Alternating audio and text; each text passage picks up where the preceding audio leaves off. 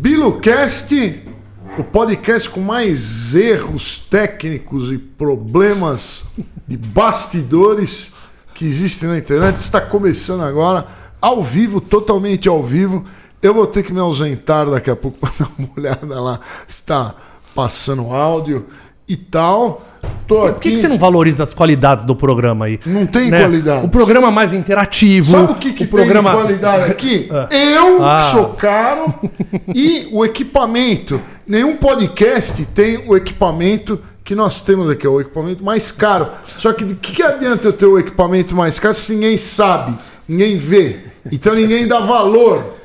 Então, então compartilhem. Compartilhem aí. Chamem os amigos. Você também pode dar aquela tweetada. Vai dar uma tweetada ou não? tá Pra dizer que pros estamos. é. Ué, a gente tem que. Vocês mandam aqui. Então eu preciso do seu like agora. O seu compartilhamento vai ajudar a gente muito. Não se mendiga c- clique em começo de vídeo.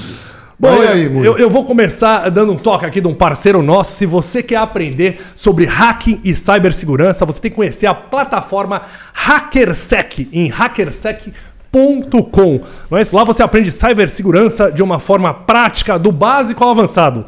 Tem para todos os níveis, assim, é uma plataforma completa com mais de 200 horas que leva a pessoa do avançado ao básico, né? A plataforma é completaça. Então, vocês depois entrem no site, o link vai estar aqui no descritivo hackersec.com. Você, você tá afim de, você vai fazer Vai isso, né? estar, estará. Desculpa, desculpa. Gerúndio, eu não gosto de gerúndio. Não. aqui. Bom, po- podemos anunciar? Você quer dar algum recado? Não, não quero Antes- anunciar nada. Eu posso anunciar eles aqui? Pode. É, eu não sei muito nada deles, eles não estão no Google, afinal eles são hackers, ou seja, eles sabem proteger muito bem as suas informações. E você aí de casa, você sabe como se proteger, como se cuidar, como não, não ficar exposed, você sabe, Lorde? Lógico que eu sei. tá bom, mas enfim, hoje vamos esclarecer todas as suas dúvidas e ensinar você a se proteger melhor. Afinal, o BiloCast de hoje recebe eles, o André Silva e o Andrew Martinez aqui no nosso programa. Muito obrigado aí pela presença. Boa noite, pessoal. Muito obrigado pela, pelo convite de vocês. Ele falou que vocês são hackers. É, não- o hacker, ele é um, um, um, um- um- um crime, criminal? Como é que fala? Um criminoso, seja criminoso? digital. Eu acho muito legal essa coisa. Acho que é o primeiro hacker que eu conheço. Ele, eles vão aí você explicar. está ofendendo, você está chamando Ih, será de que eu já- Ah, na, ó, na verdade, é um profissional de cibersegurança, né? Na verdade, se for ge- generalizar um pouquinho mais, é uma pessoa que gosta de tecnologia e que entende muito bem de tecnologia. E quando você vê aquele instinto que você vai ser um hacker, um profissional de cibersegurança, geralmente é quando você começa a querer saber como que as coisas funcionam, né? Existe esse preconceito, né? Que falou hacker parece que é o cara É. do mal. Mas aí, vocês são do lado do mal ou do bem? É, é cibersegurança. O, o, o hacker que di- di- digamos que é do lado do mal é o cybercriminoso, né? Que é o criminoso que comete os crimes É, lem- virtuais. lembrando também que alguns anos atrás, é, quando começou a ter um aumento significativo né, dos cyberataques, principalmente a divulgação na mídia, então é, teve uma relação de atribuir né, a- ao nome, é, atribuir esse nome de hacker aos cybercriminosos, né? Então, é, como o Andrew disse, o hacker ele é o profissional de cibersegurança, ele é, é aquele profissional que gosta de estudar tecnologia, saber como as coisas funcionam, não necessariamente é, uma tecnologia específica, mas vários tipos de tecnologia ou funcionamento de qualquer coisa ou produto. Né? Então, esse cenário está mudando agora, porque as pessoas é, estão passando a entender a importância do profissional de cibersegurança nas organizações, nas empresas, né, e entre outros lugares. E dá para dá pra hackear qualquer coisa eletrônica? Por exemplo, uma geladeira. Eu consigo hackear uma geladeira?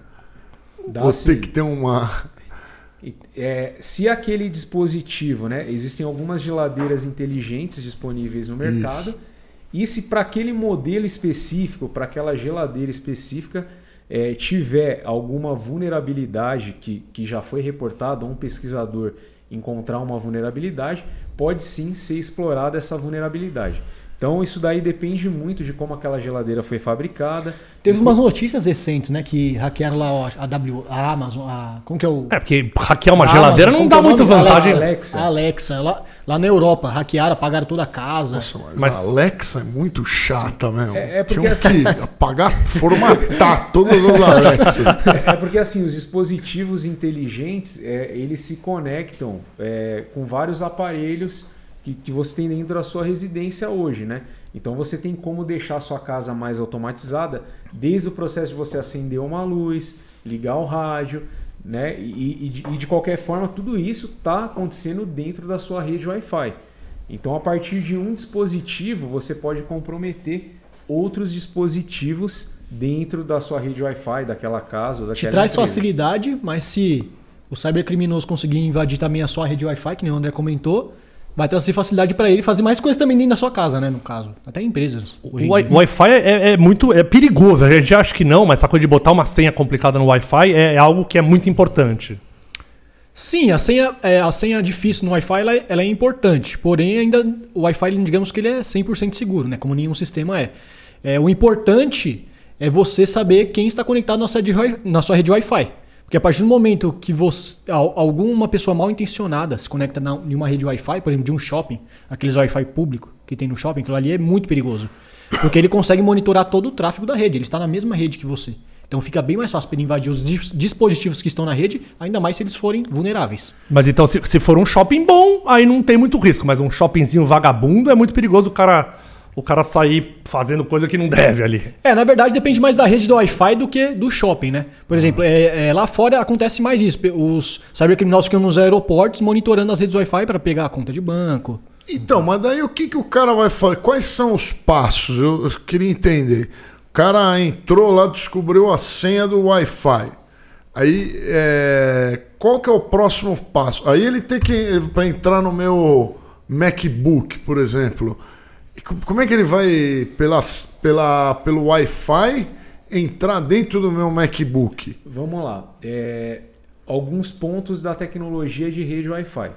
É, a vulnerabilidade não necessariamente ela está no dispositivo, né, ou relacionado ao valor que você pagou naquele roteador ou naquele, é, naquele dispositivo que você usa para gerenciar a sua rede Wi-Fi. Muitas vezes a vulnerabilidade está na forma com que o profissional configurou aquela rede Wi-Fi. Esse aí é o primeiro ponto. Então eu posso ter uma rede Wi-Fi que o, o login daquele roteador ele está por padrão de fábrica. Como por exemplo, admin password, admin admin, ou ele vem com o, o login. é, alguns roteadores eles vêm, cada roteador com seu login, né? de- com o username lá e a senha específica que o fabricante coloque. Então, muitas vezes, o profissional de infra que está instalando aquele dispositivo, ele pode utilizar aquela senha padrão. Esse daí já é um ponto de entrada. O, a pessoa mal intencionada, o cybercriminoso, ele pode é, tentar um- um- algum tipo de ataque de força bruta ou descobrir essa senha e aí ele vai é, ter acesso a todas as configurações do roteador. Esse daí é um ponto. O segundo ponto é quebrar a senha daquela rede Wi-Fi. Então, dependendo da tecnologia que, que está sendo utilizada naquele dispositivo, pode ser mais fácil ou não você é, quebrar aquela senha e se conectar àquela rede Wi-Fi.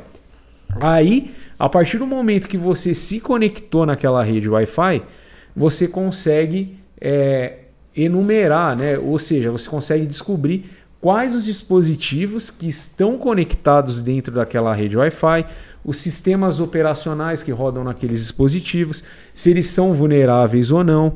E aí, a partir desse ponto, não necessariamente eu posso querer comprometer um dispositivo. Eu posso é, utilizar um proxy dentro dessa rede Wi-Fi e redirecionar todos esses usuários, por exemplo, ah, cada usuário está abrindo um site específico. Eu posso fazer com que, independente do site que esses usuários abram, eles caiam dentro de uma URL, um site específico que eu redirecionei eles. E aí lá eu posso fazer uma engenharia social, posso passar por alguma outra página e posso, é, por exemplo, coletar os dados desses usuários ou fazer com que esses usuários instalem alguma coisa. Aí a gente já Mas dá começa a abrir. trabalho. Sim, exatamente. Não, então Tem que ter um depois de entrar, então depois de, que, de entrar no roteador, que não deve ser fácil, é, ele, ele, ele tem que fa- fazer uma página. Isso é um método mais comum. É uma das maneiras. É né, uma na das. Uma das maneiras. maneiras. É, o- outra coisa também, é, isso não, não necessariamente precisa ser feito de um computador. Se você tiver um smartphone, é um- é, geralmente os dispositivos Android, você consegue é, instalar aplicativos que vão automatizar todo esse processo. Parece ser difícil, mas se tiver uma ferramenta automatizada, fica fácil. É, me, me dá licença, ó, o Mui tava tentando postar. Você encontrou o vídeo? Ah, não sei qual que é o Você vídeo. postou Eu errado. Eu tenho certeza que ele postou errado. Não, eu fiz um ao vivo e postei. Tô fazendo a No, divulgação. no aqui. Instagram? No Instagram, Ah, eu fiz um. Eu não aguento mais Não rede social. Eu não, não sei mais. Fica mudando toda hora. Mas, mas voltando, existe como você eh, detectar o que o cara está digitando ao vivo? Por exemplo, você. Eu, eu- eu- eu vou digitar uma senha nesse aparelho, aí o hacker entrou. Aí ele pega essa senha Tipo, que eu, que eu digitei. É, que a, que a senha vai ficar escondida. Mas ele consegue descobrir isso com muita facilidade. Tem como fazer isso, independente se é no computador ou no smartphone. O, o que vai mudar é a forma como isso vai ser feito. Qual que vai ser o meio, né? Uma das formas é você utilizar é, algum tipo de malware ou um keylogger que ele vai apenas capturar o que está sendo feito nas teclas, né, na utilização do teclado. Isso daí pode ser tanto no computador como também no smartphone. Aí isso daí vai depender é, como, que, como que é as configurações do smartphone da pessoa, se aquele smartphone é, ele tem alguma atualização pendente. Então tem, tem alguns processos que vai facilitar ou não a entrada do cybercriminoso. E outra, o cybercriminoso ele sempre vai procurar os alvos mais fáceis. Então mesmo Laer, mesmo que, que, por exemplo, é, nós tenhamos é, habilidades para desenvolver algo mais complexo, para ter acesso a um dispositivo que está melhor configurado, mais configurado, você, o cara ele vai ir sempre no, no que está mais fácil. Aquela pessoa que é mais leiga, pessoa que não tem tanto conhecimento. Né? Então, existem é, diversas formas de você comprometer um Outra usuário. bem interessante, essa é, na questão, por exemplo, o André citou quando é, o, o cybercriminoso infecta o seu dispositivo com malware. Porém, tem outra forma também que é o monitoramento da rede. Você sabe para que que serve o HTTPS, o SSL, os cadeadinhos que ficam no site, por exemplo? Não sei. Então, por exemplo, se eu estiver na mesma rede de Wi-Fi que vocês aqui, e vocês acessarem um site que não tem o HTTPS, o SSL ativo, que é a criptografia da sua comunicação na sua rede com aquele site, se aquele site não estiver ativo, a criptografia, eu consigo aí capturar o que você for digitar naquele site. O seu e-mail, sua senha. Então é, é importante ficar de olho se o cadeadinho tá fechado ali. Se estiver aberto, é. Sim, o cadeado, na verdade, não quer dizer que, que o site é seguro. Quer dizer que a sua conexão está criptografada. Tudo que está passando lá, o que você está informando dentro do site, ele é criptografado na sua rede. Não quer dizer que aquele site seja confiável ou seguro. Mas é duro. Minha, minha mãe, por exemplo, que é mais velho, né? Minha mãe clica em qualquer coisa que mandam, ela clica, né? Mandam umas coisas de. de qualquer porcaria lá, ela clica. E aí abriu o portal pra desgraça, né? Clicou nos links, é muito perigoso. E às vezes você recebe uns. O Itaú deu um problema e o, e o próprio e-mail, o hacker até é um hacker vagabundo, porque acho que o hacker bom ainda facilita, é, falsifica o arroba Itaú. Dá, dá pra falsificar isso, né? Às vezes nem isso, né? Arroba gmail.itaú. ponto a minha. Umas coisas. É, mas não é só sua mãe, não. Acontece com a minha também. Não, é com qualquer um. É geral. qualquer Eu- um pode A cair. gente fica meio apavorado, né? Você não pagou a conta, você já quer clicar e clicou, abriu a porta das graças, é isso? Ó, só para vocês terem uma ideia, é, esse lance que aconteceu na pandemia, né? Todo mundo desesperado por esse negócio de vacina, tomar vacina. É, uma coisa que eles utilizaram, tavam, estavam utilizando até o início da vacinação, um pouco, é, até um pouquinho durante o início, que era o que? Eles coletavam vários números do WhatsApp e aí faziam disparos e aí se identificavam no WhatsApp é, como sendo um agente do Ministério da Saúde, uma pessoa que trabalhava no Ministério da Saúde, e que estava é, confirmando ou fazendo o cadastro do controle de vacinação do SUS. E aí eles falavam assim, para a gente dar continuidade né, no, no, seu cadastro, do seu cadastro de vacinação, é, nós vamos enviar um código para você de confirmação. Né? E aí o, o pessoal estava tentando fazer o que com isso? E conseguiram fazer com vários usuários, que era clonar o WhatsApp. Né? Então eles cadastravam o número daquela pessoa em outro aparelho, e aí a pessoa recebia o código, né? Às vezes aquela pessoa leiga passava o código lá para a galera lá e o pessoal clonava o WhatsApp deles. Mas de SUS? De SUS os caras que vão no SUS não, não tem dinheiro. Não, mas todo nada. mundo faz. Não, é que o Lorde ele é tão perdido que o dia que eu falei da vacina. cara- Eu gostei, Não, gostei não, o dia do que eu falei da vacina- Porque agora ele vai entender a gravidade disso. O dia que ele falou da vacina, ele falou: por que, que você não vai, hackear." por que, que você não vai tomar vacina da, da, da- doença aí no Einstein? Eu falei, não é assim que funciona. Ele tava- O SUS é o, é o órgão oficial que vacina todo Não, mundo, Lorde. ma- mas todo mundo assim- tá usando o SUS. Todo- você foi lá no SUS tomar vacina. Mas- mas se- mesmo assim, Se liga você- só. Eu vou falar. Ó, olha só como que é grave. Pensa só. É, eu consegui o WhatsApp de uma pessoa que, vamos dizer assim, que a pessoa não tem uma renda tão alta. Legal. Aí a pessoa tem o backup de todas as conversas. Eu restaurei o backup e comecei a ver com quem aquele usuário fala frequentemente. Então você, a partir das conversas ali, está no WhatsApp do cara, você vai ver quem são os contatos que ele está acostumado a falar, tem um nível de intimidade. Aí o que, que eu faço? Crio uma lista de transmissão, ou saio mandando um recado individualmente para cada um, de acordo com o perfil de digitação que ele conversa com cada um, falo assim, é, ô, ô Andrew, é, e aí, tá tudo bem e tal? Pô, cara, meu, você sabe o que aconteceu, eu tô com um problema aqui hoje e tal, é, tem como você me emprestar 500 reais, que eu tô devendo uma grana para um amigo meu, né? Ou pode usar alguma outra desculpa? Não, minha mãe. É, eu vou te mandar o Pix. Aí você pensa só, se você tem na sua agenda 500 pessoas, se eu conseguir enganar 20 e pegar 500 de cada um, quanto que isso dá? Então, o, o cybercrime é, ele é tão sofisticado que o objetivo não é mais só, ah, eu vou ter acesso aos dados daquele usuário. Não. Eu, eu quero fazer, eles querem fazer dinheiro rápido. E uma forma de fazer dinheiro rápido é essa. E vai se passar por você e falar com a sua lista de contatos. Não, Os mas eu- golpes estão até maiores do que as clonagens de cartão de hoje em dia. Minha, minha mãe Mas recebe. Minha, minha mãe recebe esse golpe toda semana. É, oi mãe, tudo bom? Me empresta um dinheiro, mãe, tô precisando de, de 100 reais. Daí minha mãe fica batendo. E e sabe qual é o pior? É que o filho golpista, ele é muito mais presente que eu. Ela tá se apegando ao menino, ela tá dando dinheiro voluntário pro golpista agora. De verdade, porque o menino dá maior atenção pra minha mãe. Eu não consigo falar com ela o que o golpista fala. Toda semana pedindo dinheiro. Ela, ela se apegou mesmo e agora já tá. Juro, é verdade isso. O Lorde olhou com uma cara meio. discreta. Não é piada, é real. O problema é o seguinte que eu vejo aí: é cara hackear um cara pobre. Você tem que hackear um, um cara rico. Porque o, o, o cara pobre, você- o, o cara vai hackear um cara pobre, só tem amigo pobre. Mas você não é vai entendeu. ganhar dinheiro? Mas todo mundo tá usando o Cara, você acha SUS. que alguém. O, o, o, o cara pobre tem um outro amigo pobre, ele vai dar 500 pau pro cara? Você ainda tá no Vai SUS. nada. Tem, tem que hackear os caras. Ma- ricos, Mas, o rico, o dinheiro. pobre, todo mundo tem que se vacinar pelo SUS. Não adianta. O SUS agora foi um serviço de todos. Ele queria ir lá, não ficou na fila do Einstein para tomar vacina. Só vou tomar vacina se for do Einstein. Não, só tem o SUS para vacinar, Lordão. Não adianta. E aí todo mundo Vacina, caiu mil no. dólares, cara.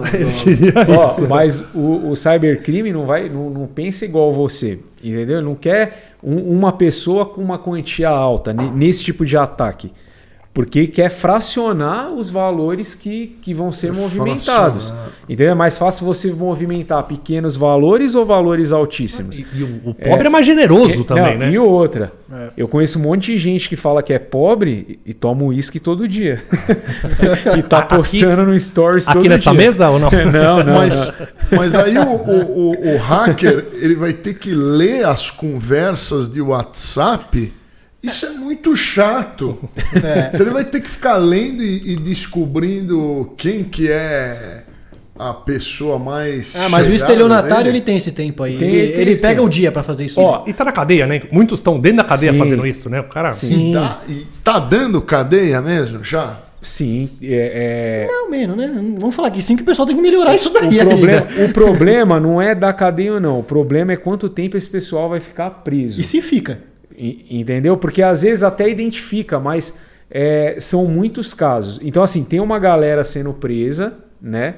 É, então, assim, é, é, a gente conhece algumas pessoas que, que trabalham nesse tipo de investigação. Então, tem bastante gente sendo presa, mas é muito mais gente praticando esse tipo de crime do que sendo preso. Só para vocês terem uma ideia. É, alguns meses atrás, tipo, é, a cada 10 minutos, eu acho que tinha em torno de duas a três ocorrências de WhatsApp clonado. E aí a gente está falando de um negócio que não exige nem tanto conhecimento técnico. Que aí eu chego lá, eu chego para você e, e falo assim, ô, é, eu sou de tal de tal lugar, você ganhou no sorteio, me passa o código que eu tô te mandando aí, né? E- então é algo que é, esse golpe que é um pouco mais simples, ele usa mais uma manipulação mental em cima do usuário, da pessoa, né?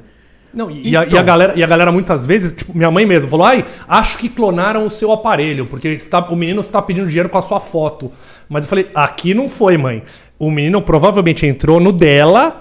E aí ele pegou, roubou minha foto com outro número e tá pedindo. Então muitas vezes eu vejo muita gente falando, ai, pessoal, cuidado, clonaram o meu aparelho. Muitas vezes não é. foto? Muitas vezes é. Oi? Ele usava minha foto, porque Ah, ele. usava tua Me parece que Um ele hacker baixou bom, o hein? celular da minha mãe, né? Bom, hein? É minha- mas é outro número, não é o meu número. Ele não hackeou o meu. Hã? É, é, botou minha foto, mas minha mãe não se animou muito.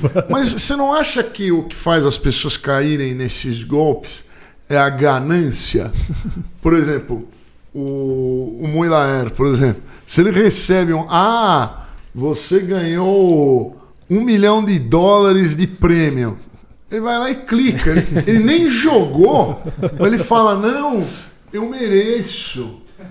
Eu mereço esse um milhão né? E vai lá e clica. E a maioria das pessoas são tolas o suficientes para achar que ganharam alguma coisa. Que a, ma- a maior parte do desse é phishing, né? Eu acho que é o nome disso aí. É porque eu não tenho a sua mesada, phishing. né, Lorde? Como eu não tenho a sua mesada, eu acredito que uma hora eu vou ganhar desse jeito. Não é que nem você que ganha A dos maior pais. parte é, é assim, eu acho, eu acredito que é assim, você falando que o cara ganhou alguma coisa e aí você clica. A maioria do pessoal que cai nos golpes de leilão, por exemplo, é a ganância, né? Que faz ele cair nisso. Que golpe de quem? Do, do leilão, né? Explica pra que é eles. golpe? É, do é um leilão. dos mais. É, tem os golpes que mais, é? mais famosos. Aí esse é um Explica dos mais. esse tem eles. alguns. né? Esse daqui, o golpe de leilão acontece o seguinte: é, o cybercriminoso ele vai lá, sobe um site, parece um site verdadeiro de leilão, mas na verdade não é.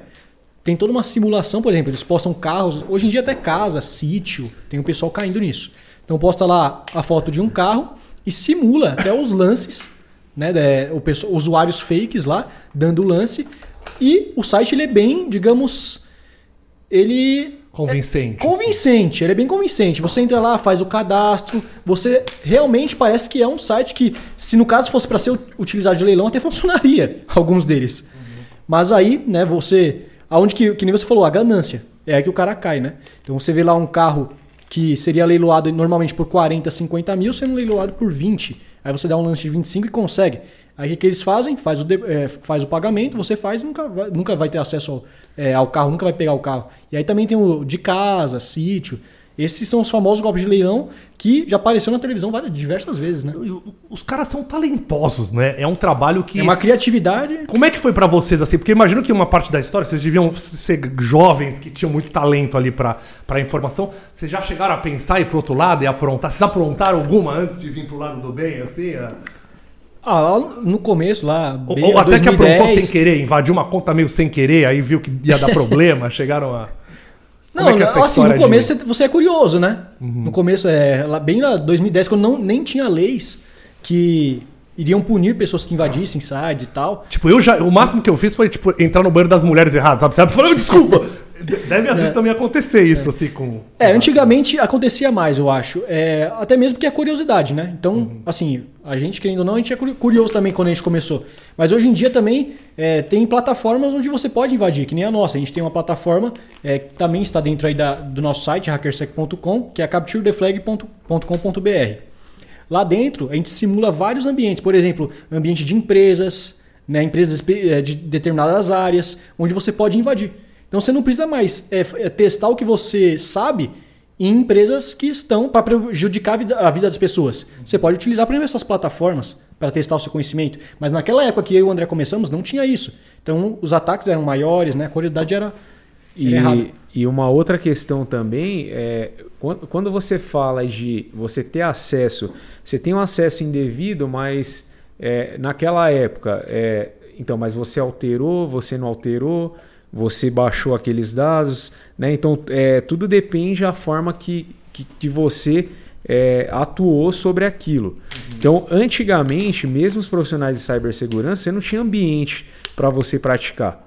Então, é, é, Tinha que invadir pra... Exatamente. né? Mas isso não significa que é, você estava alterando algum conteúdo ou prejudicando aquele local, aquela empresa, né, ou aquele serviço. Mas todos os profissionais é, é, que estão no mercado já há algum tempo passaram é, por esses períodos, né? O workshop era dar uma invadidinha, assim. Isso, exatamente. E assim, hoje, é, não detalhando tanto, né, que, que não vamos entrar no- na questão jurídica, né, mas hoje você tem algumas leis que, que realmente a pessoa você vai ser processado, isso vai te comprometer, né, e em alguns casos é, você pode ficar até mais de dois anos presos. né? Se vai ficar ou não, isso aí vai depender aí de uma questão jurídica do Estado, a sua idade, né, os agravantes daquele crime. Então, são várias questões. Muitos falam, ah, eu vou testar a segurança desse site aqui, vou achar uma vulnerabilidade, depois eu vou reportar para a empresa. Quem, quem disse é. que a empresa quis que você testasse o site dele? É verdade. Entendeu? Aí que você cai do cavalo. É, no- no- nos Estados Unidos é, é muito comum, eu sei que a- o histórico dos grandes hackers é isso. Era, Invade, era. Hoje vai preso e aí depois sai e vai trabalhar pro FBI, né? Hoje em dia. Hoje em dia não. Hoje em dia não, porque já se tornou de fato. É uma profissão de cibersegurança que está em crescimento acelerado, né? Então hoje em dia, se você fizer isso sem o consentimento de uma empresa, da empresa, você pode ter problemas. Pode. A coisa é, fe- é- é- Aqui no Brasil, então, já, já é duro. É, mas dois anos, dependendo. Mas se o cara, tipo, roubar ou se o cara invadir, se o cara roubar alguma coisa, daí é mais grave, né? Sim. É, então, isso daí vai depender do, do agravante, né? Então, é, você teve acesso a um dispositivo eletrônico, o que, que você fez depois disso? Né? É, é, você é, extraiu aqueles dados, é, você vendeu aqueles dados, é, você usou daqueles dados para utilizar isso para fraude, fraudes, estelionatos, né? E outras variantes. Vai agravando aí. a pena, né? E aí tudo isso daí pode ser um agravante, né, dentro da, da consequência que você vai ter dentro da lei. Mas isso daí tem que ser é, é, comprovado. Né? Então, para isso, os peritos é, é, utilizam de, de registros que ficam dentro dos dispositivos, as tecnologias, né? Que, que um termo um pouco mais técnico aí, que são os logs, né? o, o IP do usuário que acessou. Né? Ah, mas O IP é um, é um RG, é uma carteira de identidade de cada usuário, né? Exatamente, é a sua identificação na internet, que você também pode alterar ele, né?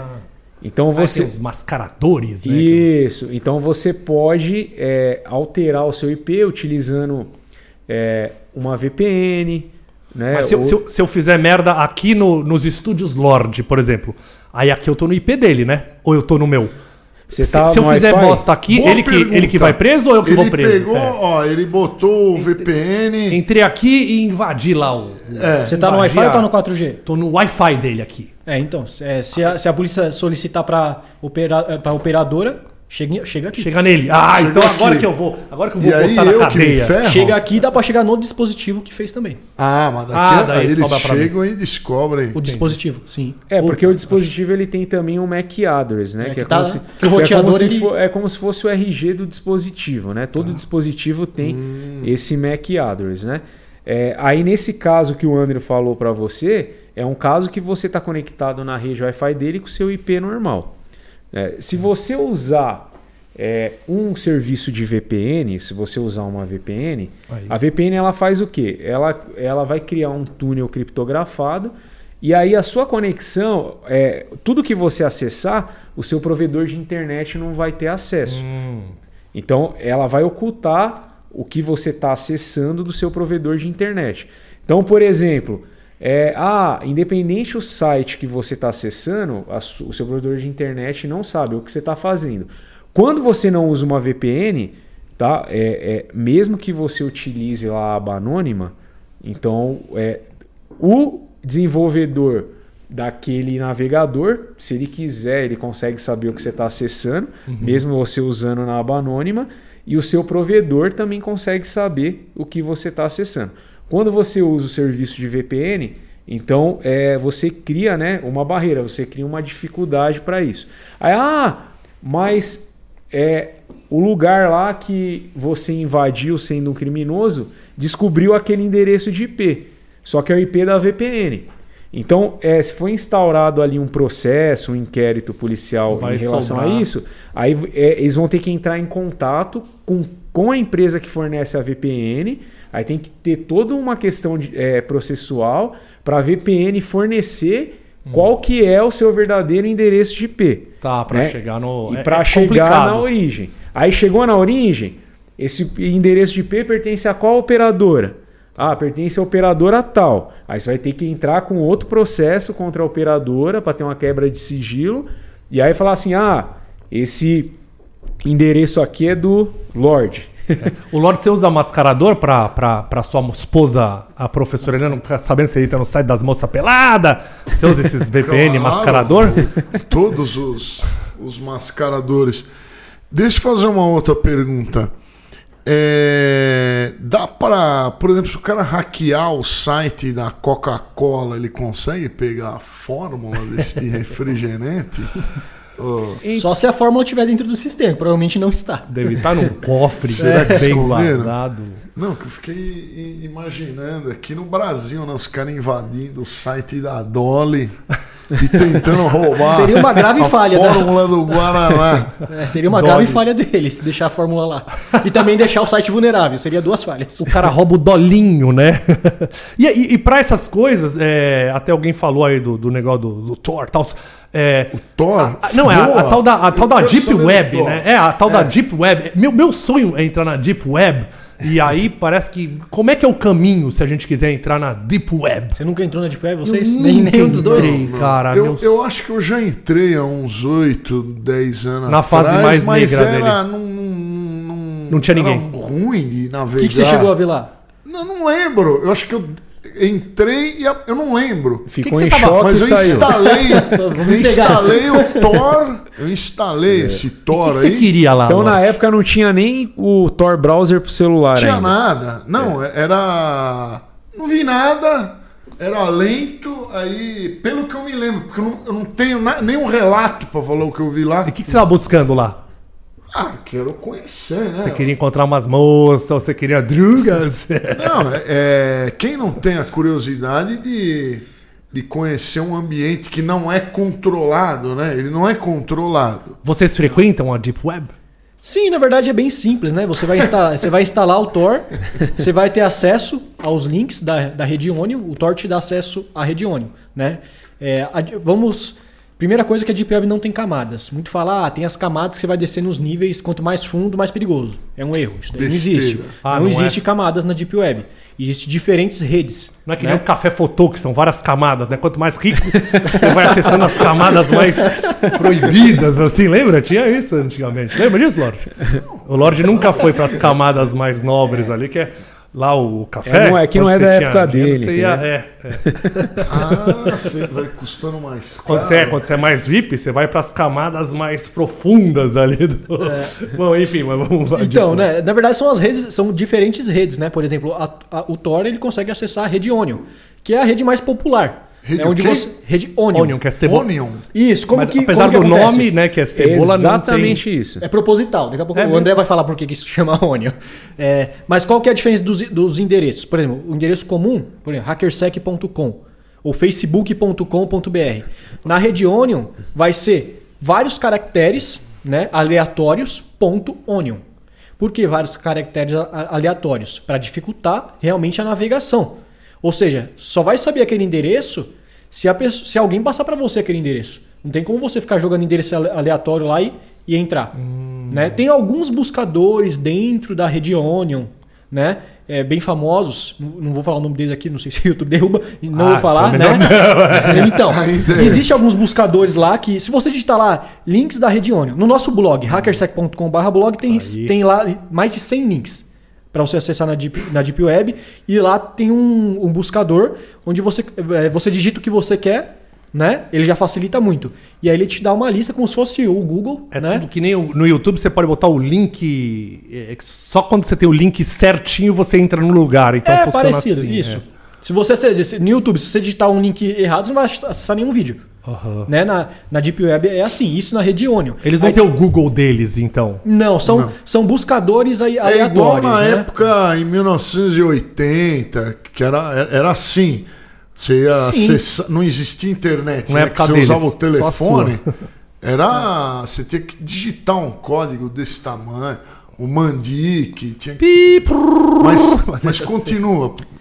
Então, aí a- essa é a rede Onion, né? Que é a mais conhecida, onde você encontra mais links. Aí na, na Surface, quando a gente fala Surface, é a internet aí comum.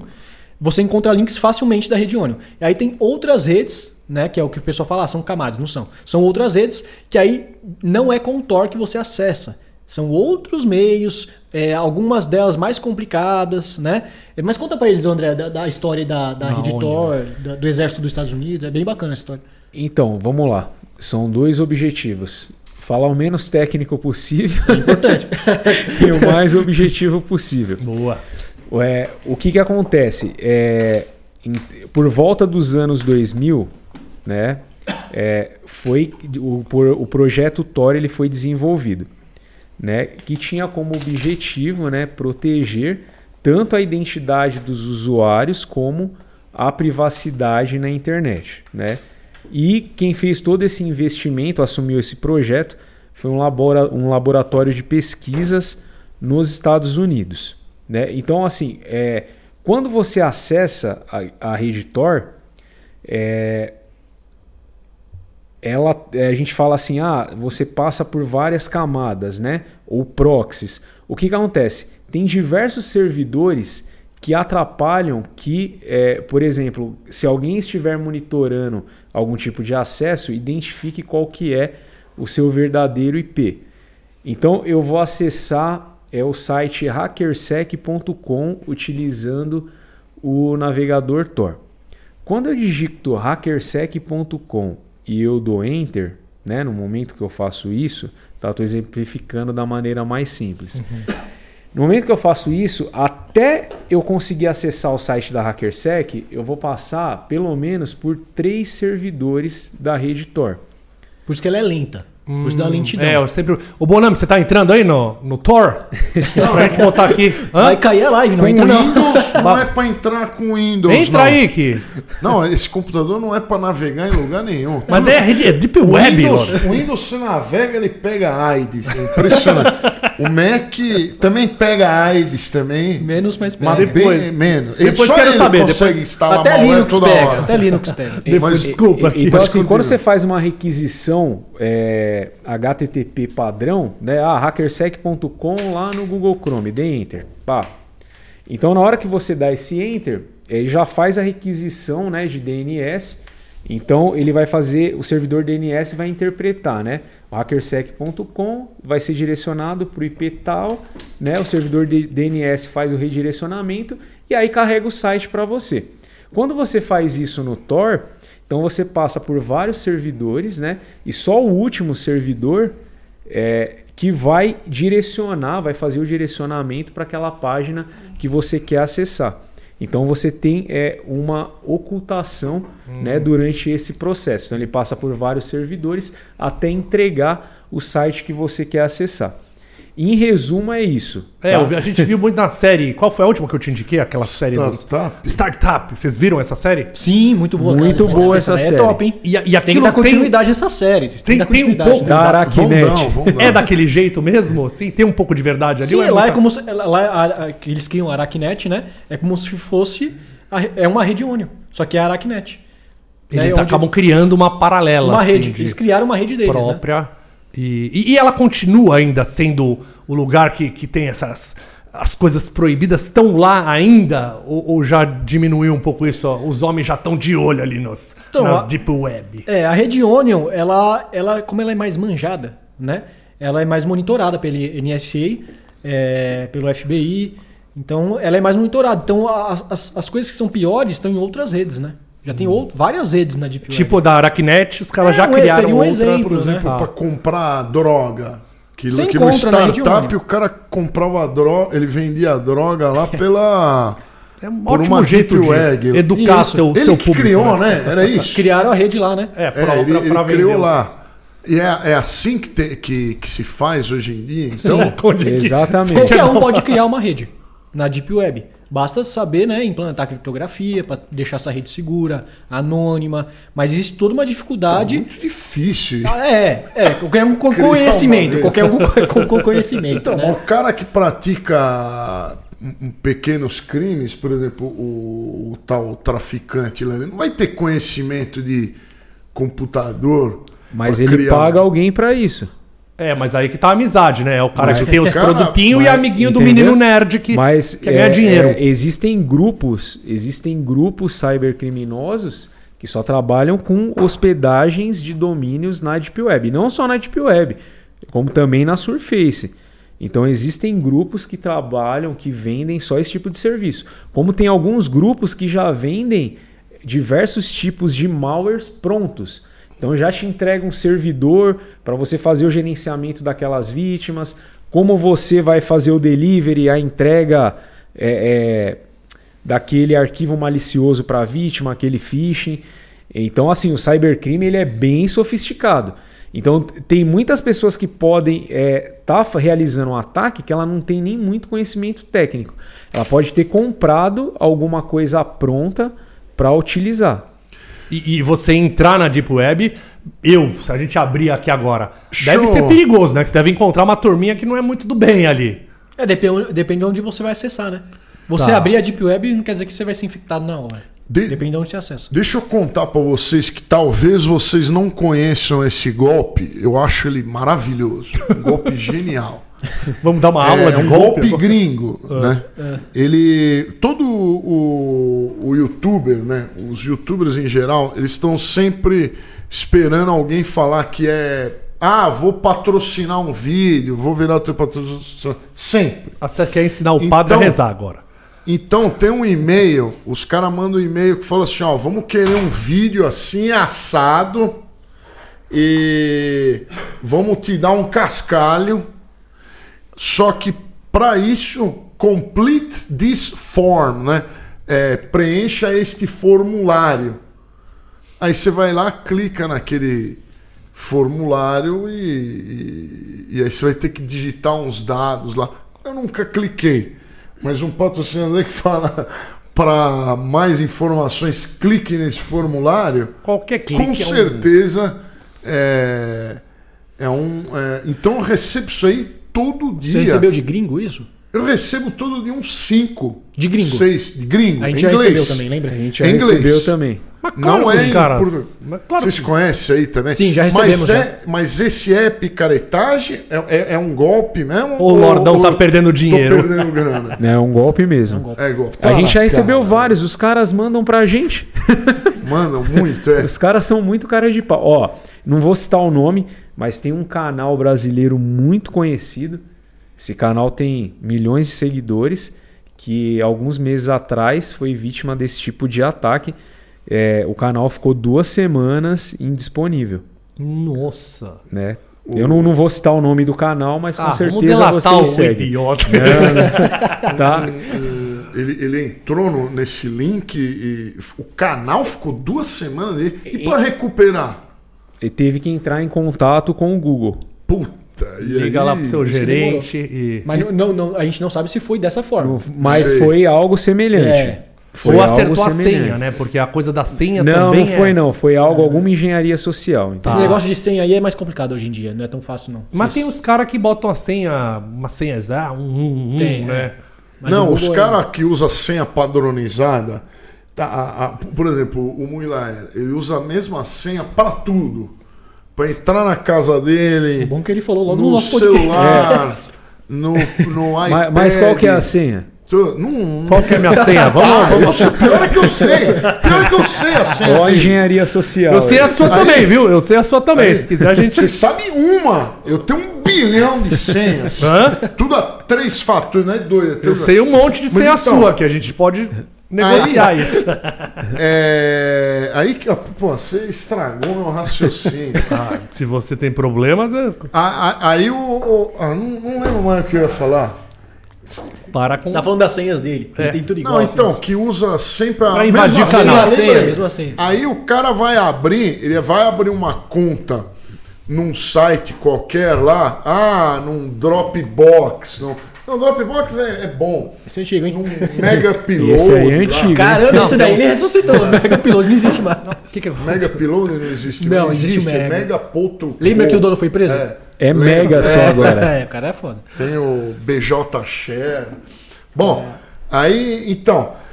Aí o cara fica. Ele abre qualquer conta em alguma coisa, ele vai abrir um PDF. Ele pe- pegou uma imagem, um PNG, ele precisa fazer um download e se cadastrar.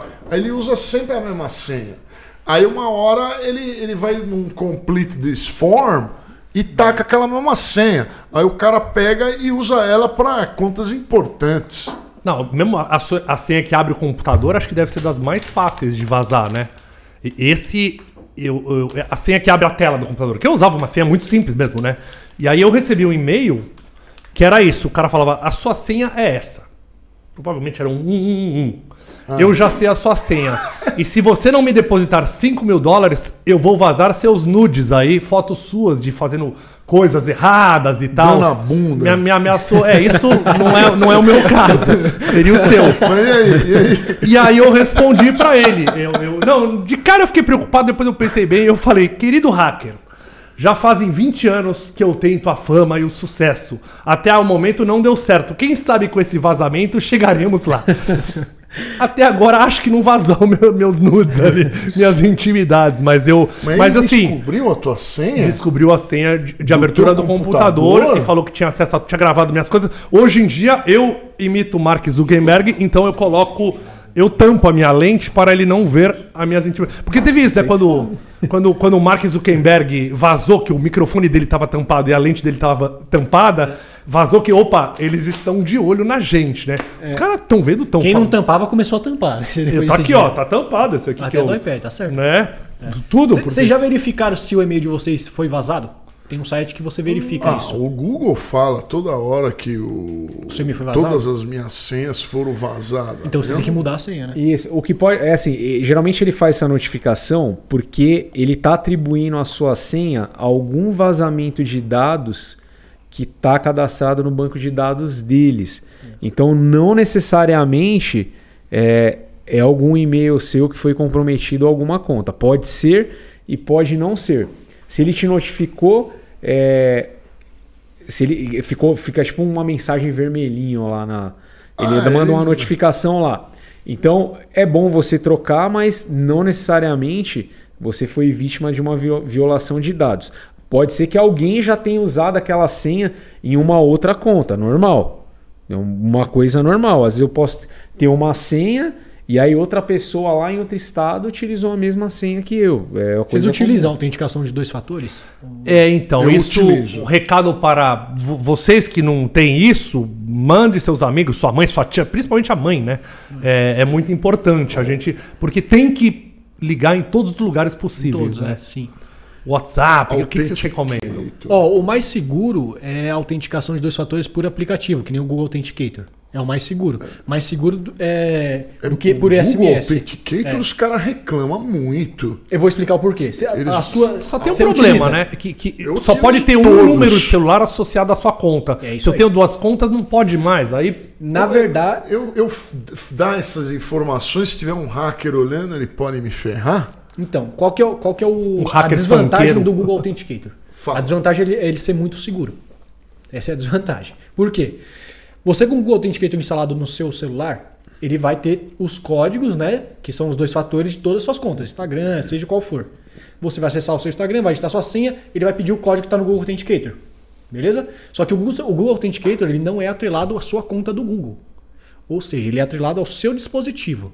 Se o seu dispositivo quebrar ou acontecer alguma coisa com ele e você não tiver os códigos reservas, por exemplo, Que, o- ninguém guarda, e que ninguém, imprime, né? Ou seja, se você trocar, vendeu seu celular e comprou outro e esqueceu do Google Authenticator lá ou apagou ele, já era.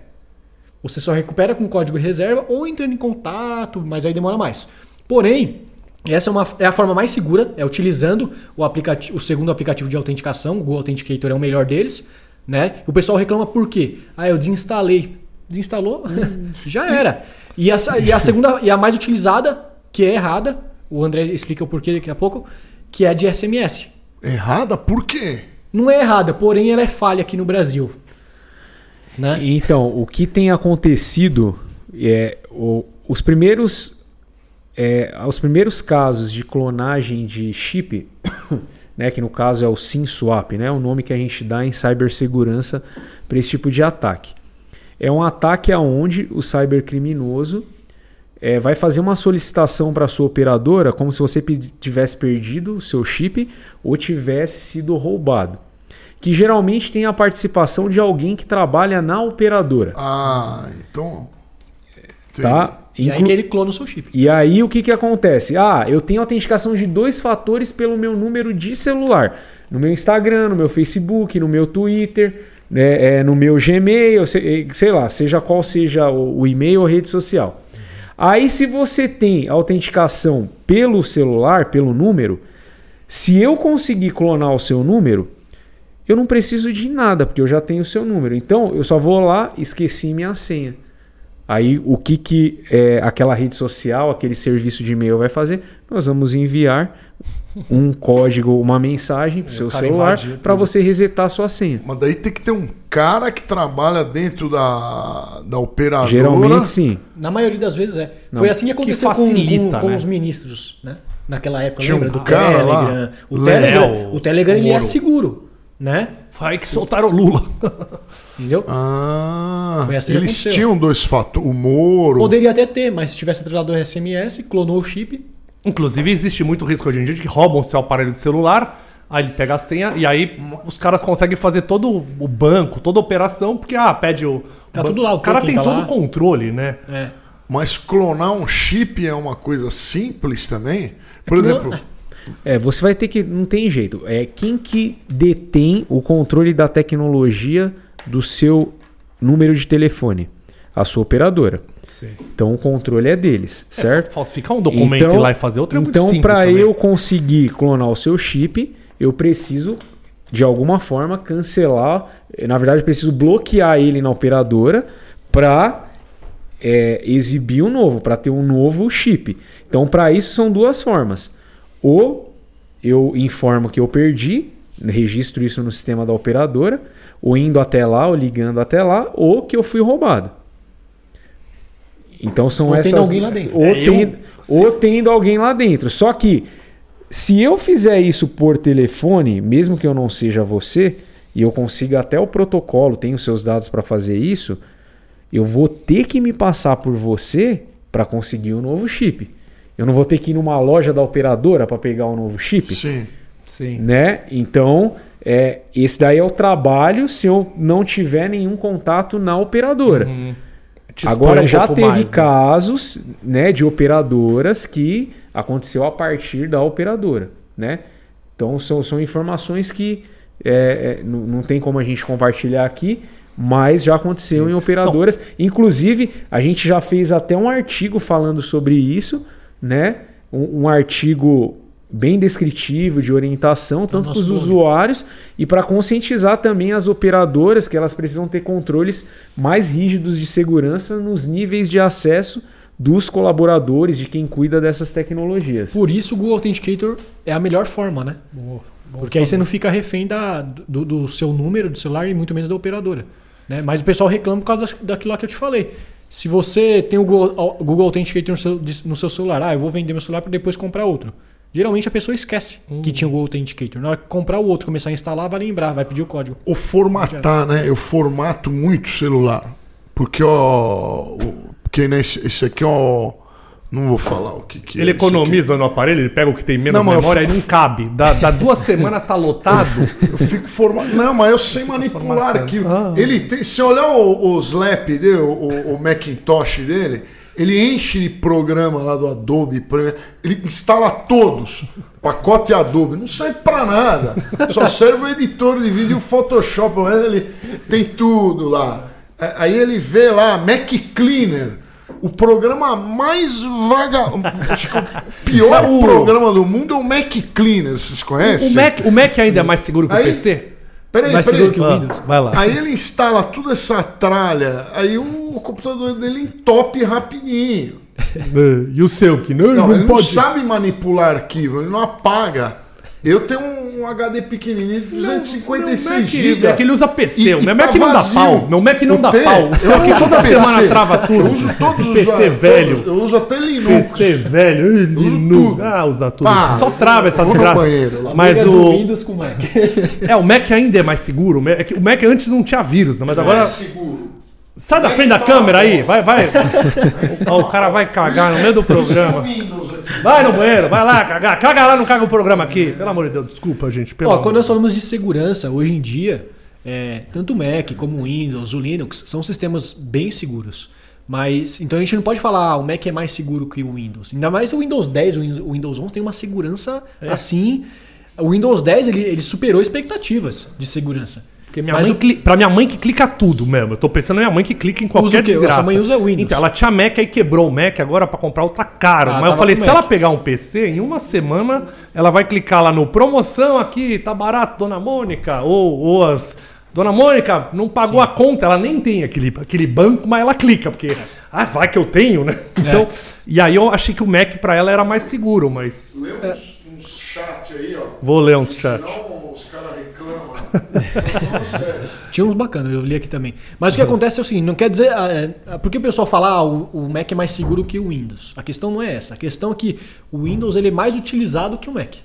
Então, aonde o cybercriminoso vai desenvolver os malwares? Pro PC. Para quem utiliza mais, para É. onde ele tem mais chance de E infectar. o cara que usa PC tem que se ferrar mesmo, porque. E hoje em dia tem mais, mais gente usando o Linux do que o Mac.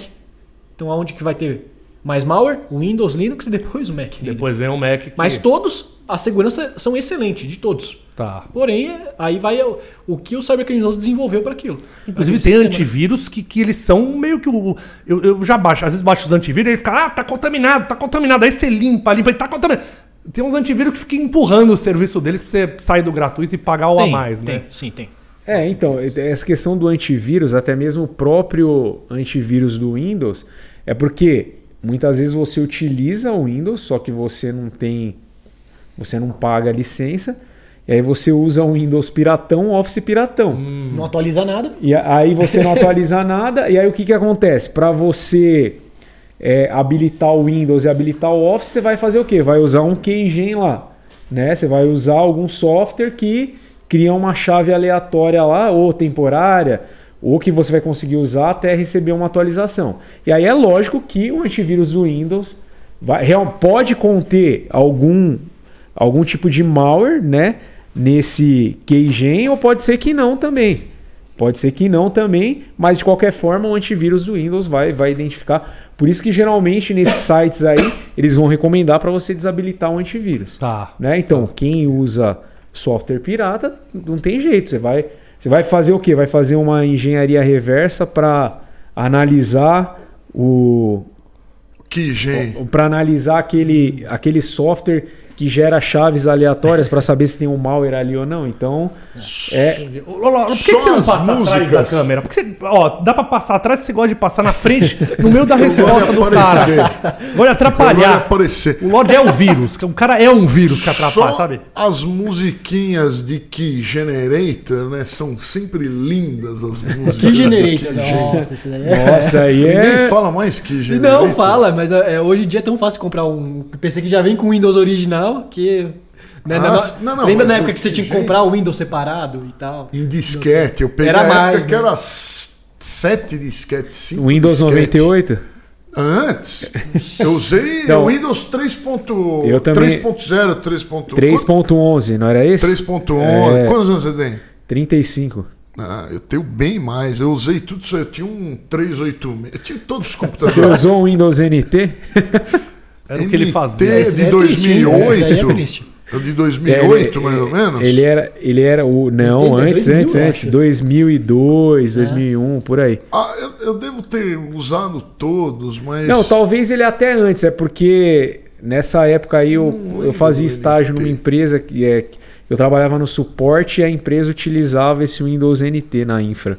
Eu gostava do Windows Vista, que eu acho que é de Nossa, 2008. zoado, hein? Todo mundo xingava. É boni- era bonito, mas travava, né? Pra Era caramba. bonito. É. Mas o Lorde é assim. Ele gosta das E o coisas Windows bonitas e Millennium, você lembra? Milênio. Não me é Qual? estranho. Nossa, me lembro. É, Não me é estranho. teve mas não- esse. Qual? Que, que ano que é? Foi naquela virada do Millennium lá. Esse aí também não durou. O Bonami. E quando a gente tinha que instalar, eu lembro, em 1997, uma coisa assim, eu, eu- eu- eu tinha um, um Pitfall, saiu um novo jogo do Pitfall. Nossa. E aí tinha. O Pitfall é aquele antigão do Atari. Aí eu tive que instalar o Windows 95 ou Windows 98. Era horrível, não gostava, não gostava de DOS. Vários disquete. DOS era bom. Eu preciso ler, o- chat. Lê, lê, lê. Antes, antes de eu puxar a orelha do Bonami, Bonami, essa gelatina que botou aí, parece que eles fizeram jet bronze. Os caras tão laranja. Mas aí tem que melhorar. Deixa eu mudar, deixa eu melhorar. Peraí. Peraí, antes de ler aqui, ó. Tá bronzeado. Peraí, peraí que já. Peraí. melhorou. Não sei se Se melhorou. melhorou. Porque... Mas para Zero. de ficar. Você não é o diretor aqui pra Quem ficar que é? olhando É essas você coisas. ou- É o Bonami. Então, ele que faça direito. Acho Fala que aí, melhorou. o ó. importante é melhorou a ao vivo. Olha só, o Guilherme Carolino, vocês conhecem ele? Mandou cincão.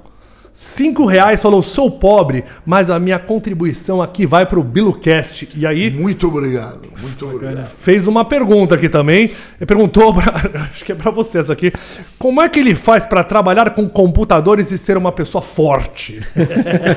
é verdade, normalmente é uns magrão, né? Ou, ou Vai falar o gordinho. segredo. É, o que acontece é o seguinte, né? a sociedade tinha é, uma visão do profissional de cibersegurança, né? É, vou tentar falar de uma forma menos pesada. né? Que geralmente o profissional de cibersegurança é aquela pessoa que não cuida da saúde, é, é aquela pessoa Um ah, gordo, que é né? mais isolado, não fala com ninguém. fica no teclado. né? Então isso daí é, é algo também que vem muito dos filmes, né? Das séries, né? Então é, os profissionais de cibersegurança, os profissionais de TI no geral, a galera hoje, principalmente Já nos toma últimos banho, anos, já, né? o pessoal já toma um banho, entendeu? Usa uma cera no cabelo, deixa a barba crescer, usa um produto Os mais barba. evoluídos, né? Os mais Mas eu Tem alguns que ainda não. O Guilherme foi preconceituoso, né? Aqui. eu prefiro Não, não, não, aqueles não, mas tempos. assim, eu acho que em todas as, eu acho que no geral, todas as áreas, né? Cada um tem um estilo, né? Cada um faz aquilo que acha melhor com a sua saúde, né? É, é que geralmente a nossa área tem que estudar tanto, tem que se dedicar tanto. Então, se você não tomar cuidado, a sua saúde vai para o espaço. O que está acontecendo com a gente é que a gente está ficando careca, mas de resto, tá tudo tranquilo. Mas o eu- André até falou para mim, né? Vocês mandaram o banner lá. Todo o An- cabeludo, cara, O André chega um falou cara assim: chega lá, os caras vão falar assim, ué. Cadê os caras do banner que ia vir pro podcast? É verdade, os cabelos se foram. É estresse, hein? Tem que jogar mais videogame e menos trabalho. E que foi, Lorde? Mais trabalho pra colocar cabelo, vai. É, o importante, ó. É a conta bancária tá boa aqui. Aí aqui o, o Lorenzo Varela também mandou dois reais. Dois reais. Lê a pergunta bom. ou não? Lógico, Lógico que lê. que lê. Ele perguntou o quão irrastreável é o Tor Browser ou o. Acho que o outro se falou, eu tenho medo.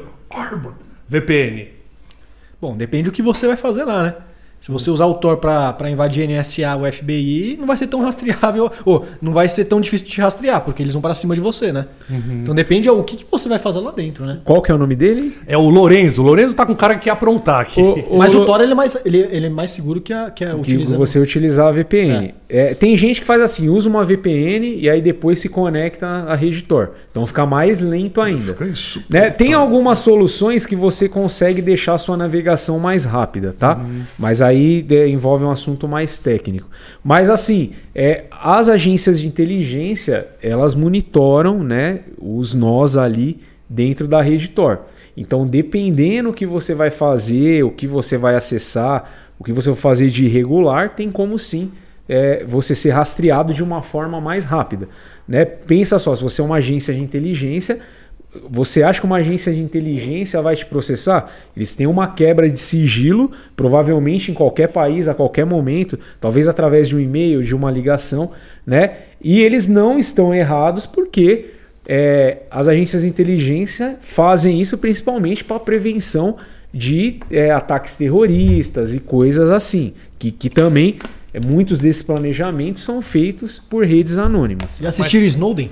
Maravilhoso. Até, minha pergunta era essa: se hoje em dia na internet é possível ter privacidade?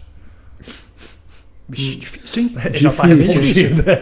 É assim, você aceita os termos, né? Da plataforma que você vai acessar a rede social, você aceita os termos. E lá eles deixam bem claro que eles estão coletando seus dados. Ninguém lê, né? É. Não, mas também você vai falar o quê? Ai, não, Não vou mais entrar no Facebook, eu vou pro Orkut. Não tem mais. Não, Não, o então, Orkut era melhor. vai pro Facebook. Vimeo, né? Sai do YouTube, eu vou pro O Vimeo, então. Orkut é a verdadeira rede social, era o Orkut. Hoje em dia não é. Que era do Google, Hoje é seu, seu banco patrão. de dados. Seu patrão, seu patrão Google. Aliás, eles fizeram depois o, o Google Mais, que putz, que coisa Que não horrorosa, virou. que erro. Por que, que não, é fez que é igual? ruim, não, ninguém usou, cara. Mas o, o Mark Zuckerberg sabe tudo que a gente faz, né? Ele sabe. Se quiser ver lá o, é que o Lordão, putz, imagina a intimidade do Lordão, que desgraça. Mas se eles quiserem, eles ainda têm acesso a tudo ou deu uma mudada isso aí? Pode O? Zuckerberg está aqui. Muito mais do que você imagina. o Google, então, nem se fala. né? Inclusive tinha uma lenda, uma época do Pokémon GO, que era um, um programa feito pela mesma agência de espionagem americana. Que eu sempre achei que aquilo lá era um scanner pra sua casa, né? Que você ficava procurando os monstrinhos, você nada mais estava fazendo que escanear a sua casa para um acesso. Tem alguma lógica isso que eu imaginei? Ou é Depende do que está nos termos, né? Se Ah, os tá termos estão falando que, eles que- podem utilizar a sua câmera e podem analisar o ambiente para possíveis bugs.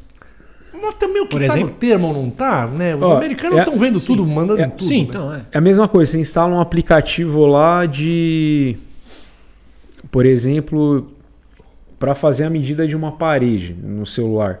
Né? Ou, ou de nível. Uma Tem, régua lá, tem alguns aplicativos de nível. Para que com um aplicativo de nível, quando você instalar ele, ele vai pedir. é, deseja permitir acesso ao microfone? A galeria? Tem né? um meme da calculadora. É, lá. A gente postou esses dias até um, um, um meme da calculadora que é assim: é, a calculadora tá pedindo acesso à minha galeria.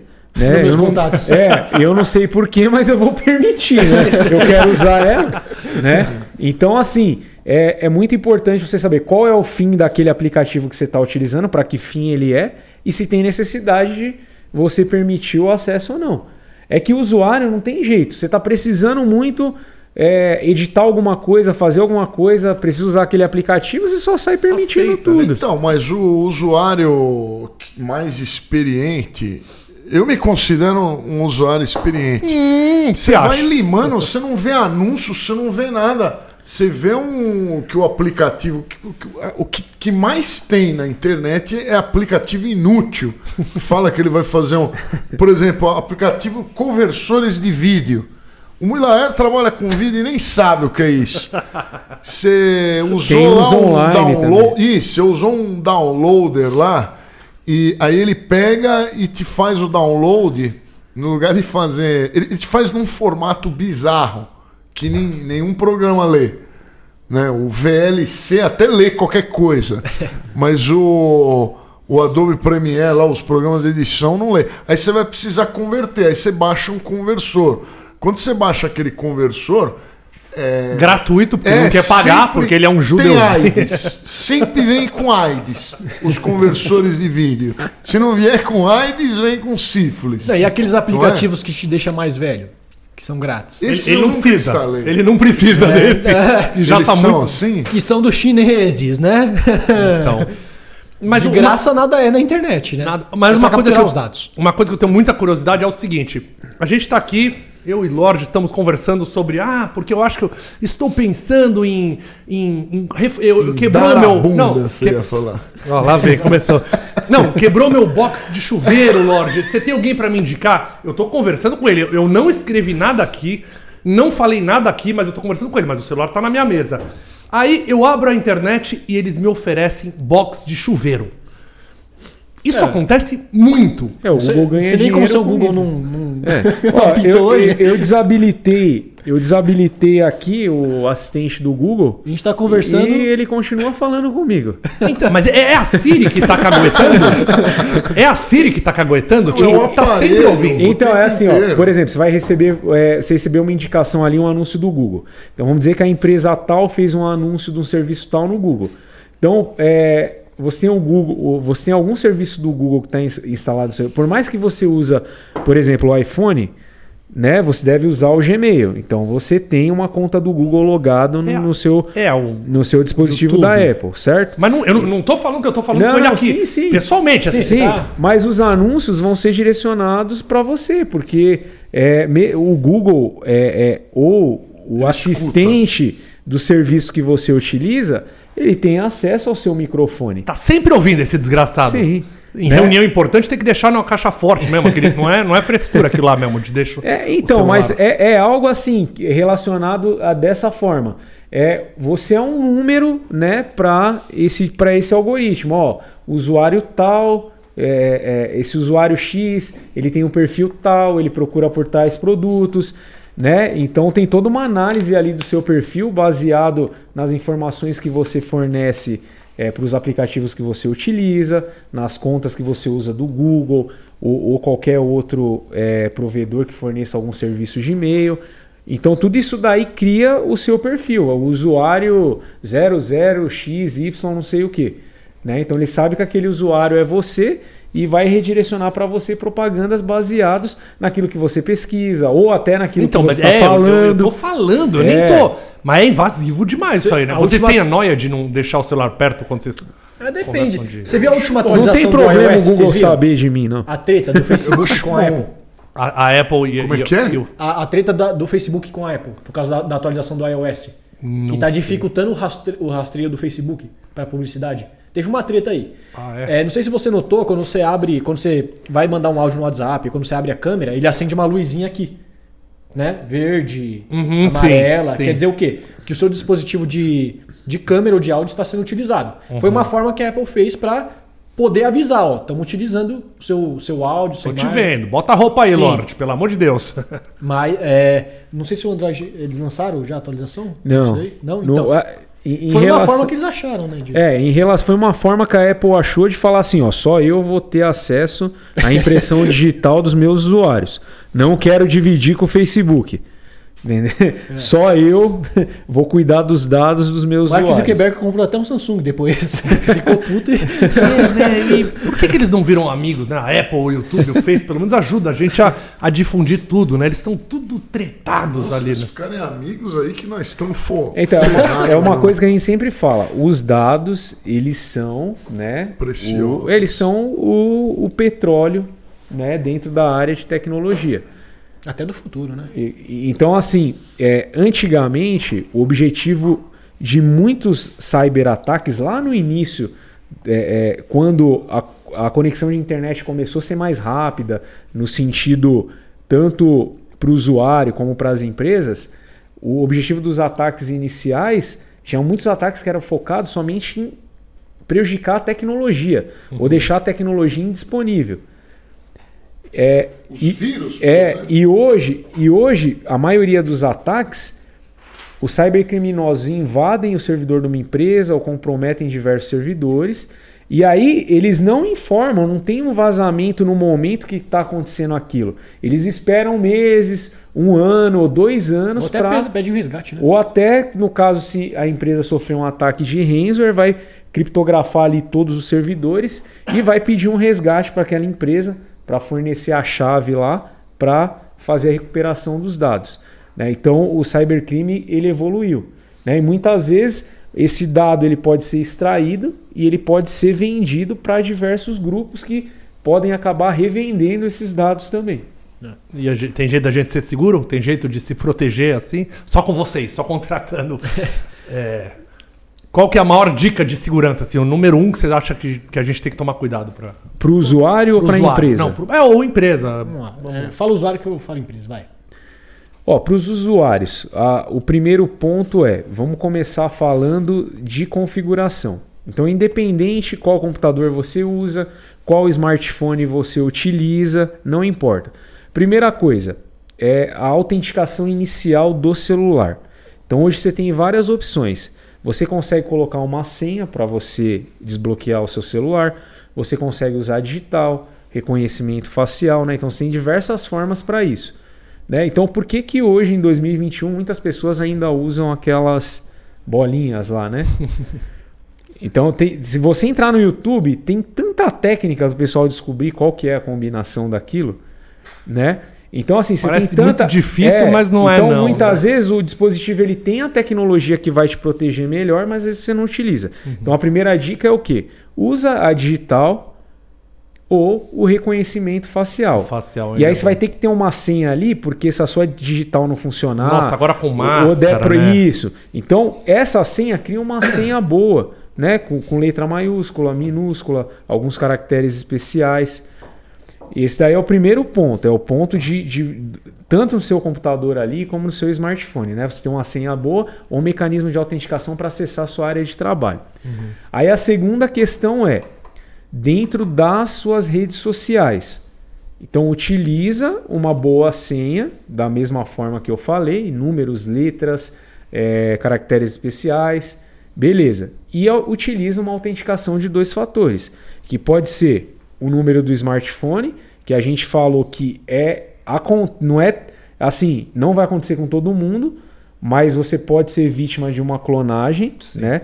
Você já vai dificultar mais, mas você pode ser vítima de uma clonagem de chip. É, eu se meu aparelho fica sem sinal, eu fico em pânico. Já se some o 4G aqui, já me dá um pânico, né? se ficar muito tempo, eu, eu corro pra vivo lá pra. Então, então Pra é- Tim, é Tim. essa Não, é pra sei lá pra quem que eu. essa daí, essa daí é uma questão. É, é a, forma mais fácil de autenticação de dois fatores é você utilizar o número do seu telefone. Né? Se você tem um conhecimento mais aprofundado em tecnologia, tem mais facilidade, usa o aplicativo autenticador. Desabilita das suas redes sociais o número do telefone, ativa lá a autenticação de dois, de dois fatores por aplicativo. Instala o Google Authenticator ou o aplicativo da Microsoft e aí salva os códigos reservas de cada rede social No de cada caderninho, e-mail. né? O caderninho pra isso é muito bom Então, ainda, né? aí assim, você tem algumas formas de, de você fazer isso. Porque salvar no celular é perigoso. É, você tá você tem algumas também. formas de fazer isso. Você pode ter isso guardado num pendrive na sua casa. Mas tudo que tá Ou- no computador, o cara que for bom, ele entra em tudo, Sim, né? O- então, você pode ter isso guardado externamente, no HD externo, ou você subir em alguma hospedagem em nuvem. Aí você pode usar a sua, a sua criatividade. Se subir em nuvem, os caras acessam tudo, não é perigoso? Não, então, mas eu tô falando você subir em, em um lugar que não está relacionado Ah, outro- ao seu nome. Tá. Entendeu? Então, por exemplo, eu posso criar um e-mail lá, por exemplo, meu nome é André Silva. Eu posso criar um e-mail lá, por exemplo, Arthur Pereira da Silva 1234. Uhum. Eu crio uma outra conta e aí eu posso até de repente é, zipar esse arquivo, é, também tentar, sei lá, criptografar ele. Uhum. Mas em si, eu tenho que arrumar uma forma de guardar esses códigos. Você nunca vai estar 100% seguro. A forma mais segura é o aplicativo de autenticação. Ah, instalei o aplicativo no meu celular. Foi formatar o celular, faz cópia do aplicativo para outro celular. Se não fizer, não tem problema. É só ter o código reserva. Como assim cópia do aplicativo para outro celular? Ele tem uma opção que é para quando você vai formatar o celular, aí você consegue exportar as suas chaves para outro celular. Ah, É um QR Code que É um fornece. QR Code. Aí, por exemplo, que nem eu vou formatar meu celular, que nem eu formatei esses dias. Aí eu gerei o QR Code, aí eu falei pro André, escaneia para mim. Aí ele escaneou pro dele, aí eu formatei e depois escaneei de volta. ah, entendi. Eu uso o Windows Authenticator. Da Sim, Microsoft. do da Microsoft é, o- é o- basicamente o mesmo procedimento. Ele tem essa opção Então também. eu ia formatar o celular esses dias aí. Isso. Ainda bem que eu não formatei. Se hein? esquecer, já era. É, se você tiver o código Eu reserva, tenho código. eu não, tenho. tem, não tem problema. Qual seria? Deixa pra gente aqui.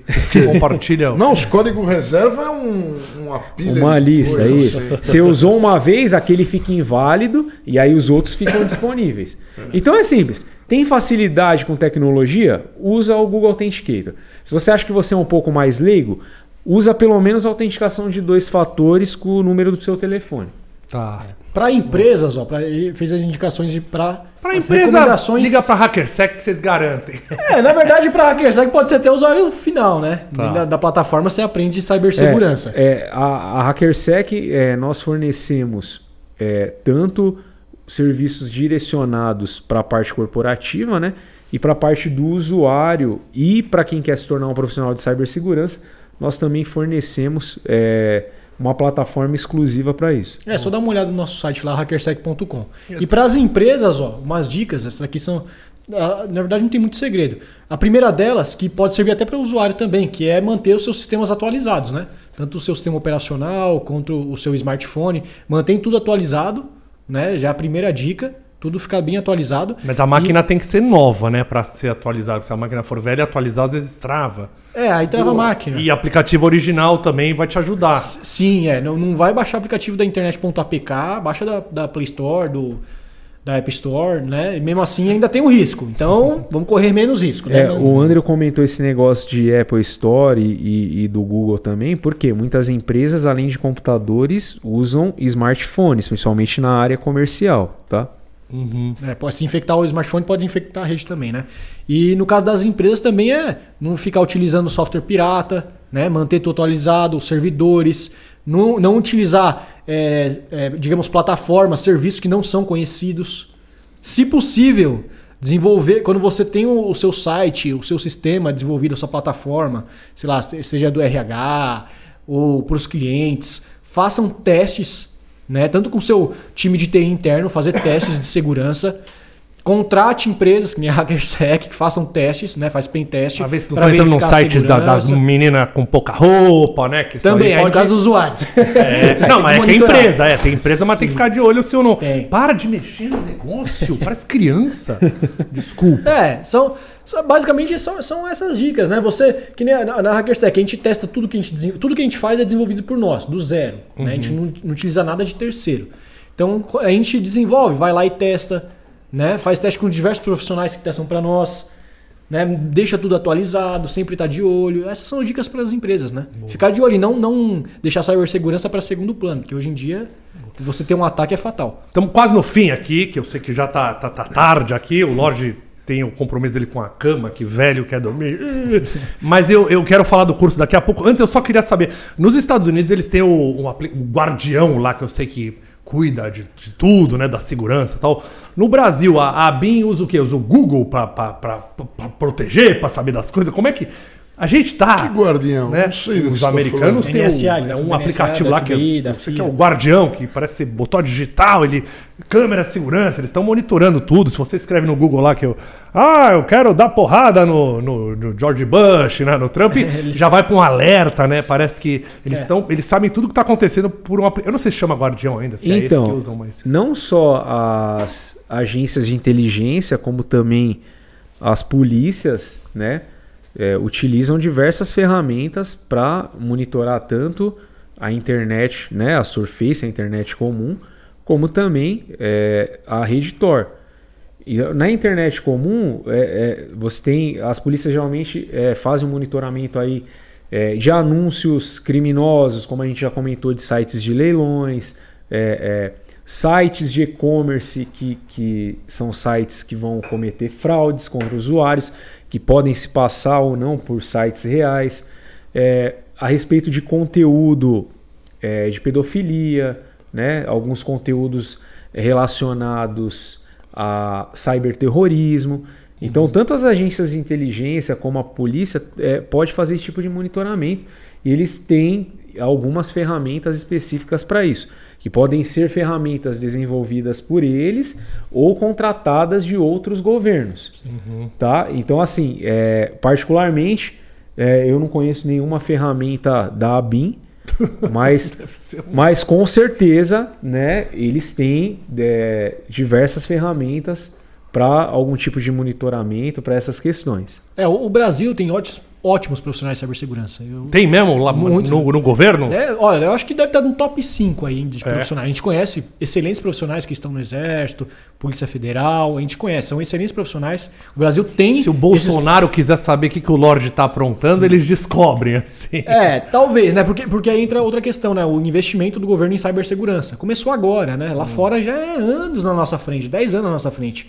Profissional, profissional aqui são excelentes, muito bons. Ganha campeonatos contra a China, contra os Estados Unidos. É mesmo? Ganhamos, entendeu? Então, é, o que falta é investimento ainda que está engateando aqui no Brasil, né? A área de cibersegurança. Muitas Tendo esse vezes- investimento, aí vai ter esses softwares aí que você falou. Muitas vezes o profissional é bom, mas ele não tem os recursos necessários para implementar aquela segurança. Porque aí você tem várias questões, políticas de segurança, é, os softwares que, que você vai utilizar, os, os aparelhos que você vai usar naquela infraestrutura. Aí você tem várias questões. Você tem a parte ali de política, a parte física, a parte de software, como você vai gerenciar os acessos daquele usuário.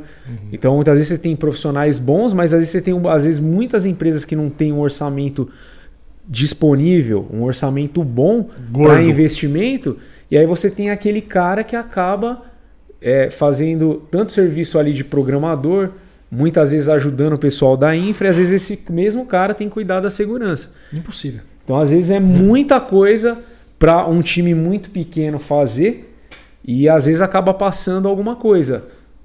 Ou alguma atualização que não é feita, alguma falha de configuração. A gente está vivendo em um mundo que a nossa vida está na internet. Nossos dados. Que nem se fala, você ficar um dia sem celular, Acaba a bateria, você vai mas embora. uma- Não, eu vou embora, eu vou morrer, que acabou Mas a uma bateria. pergunta filosófica. É, e daí que, que estão vendo os nossos dados? E daí gente que não o tem opção. Google Você não tem sabe opção. que, o, que eu quero tomar água, sei lá, vai me indicar. O problema. Você, né, que tem uma vida inútil. Agora, pra quem trabalha em determinadas profissões, o cara da Coca-Cola, né, o cara de. de, de- cara um cara respeitado, você. ah, Lorde, fake news. é.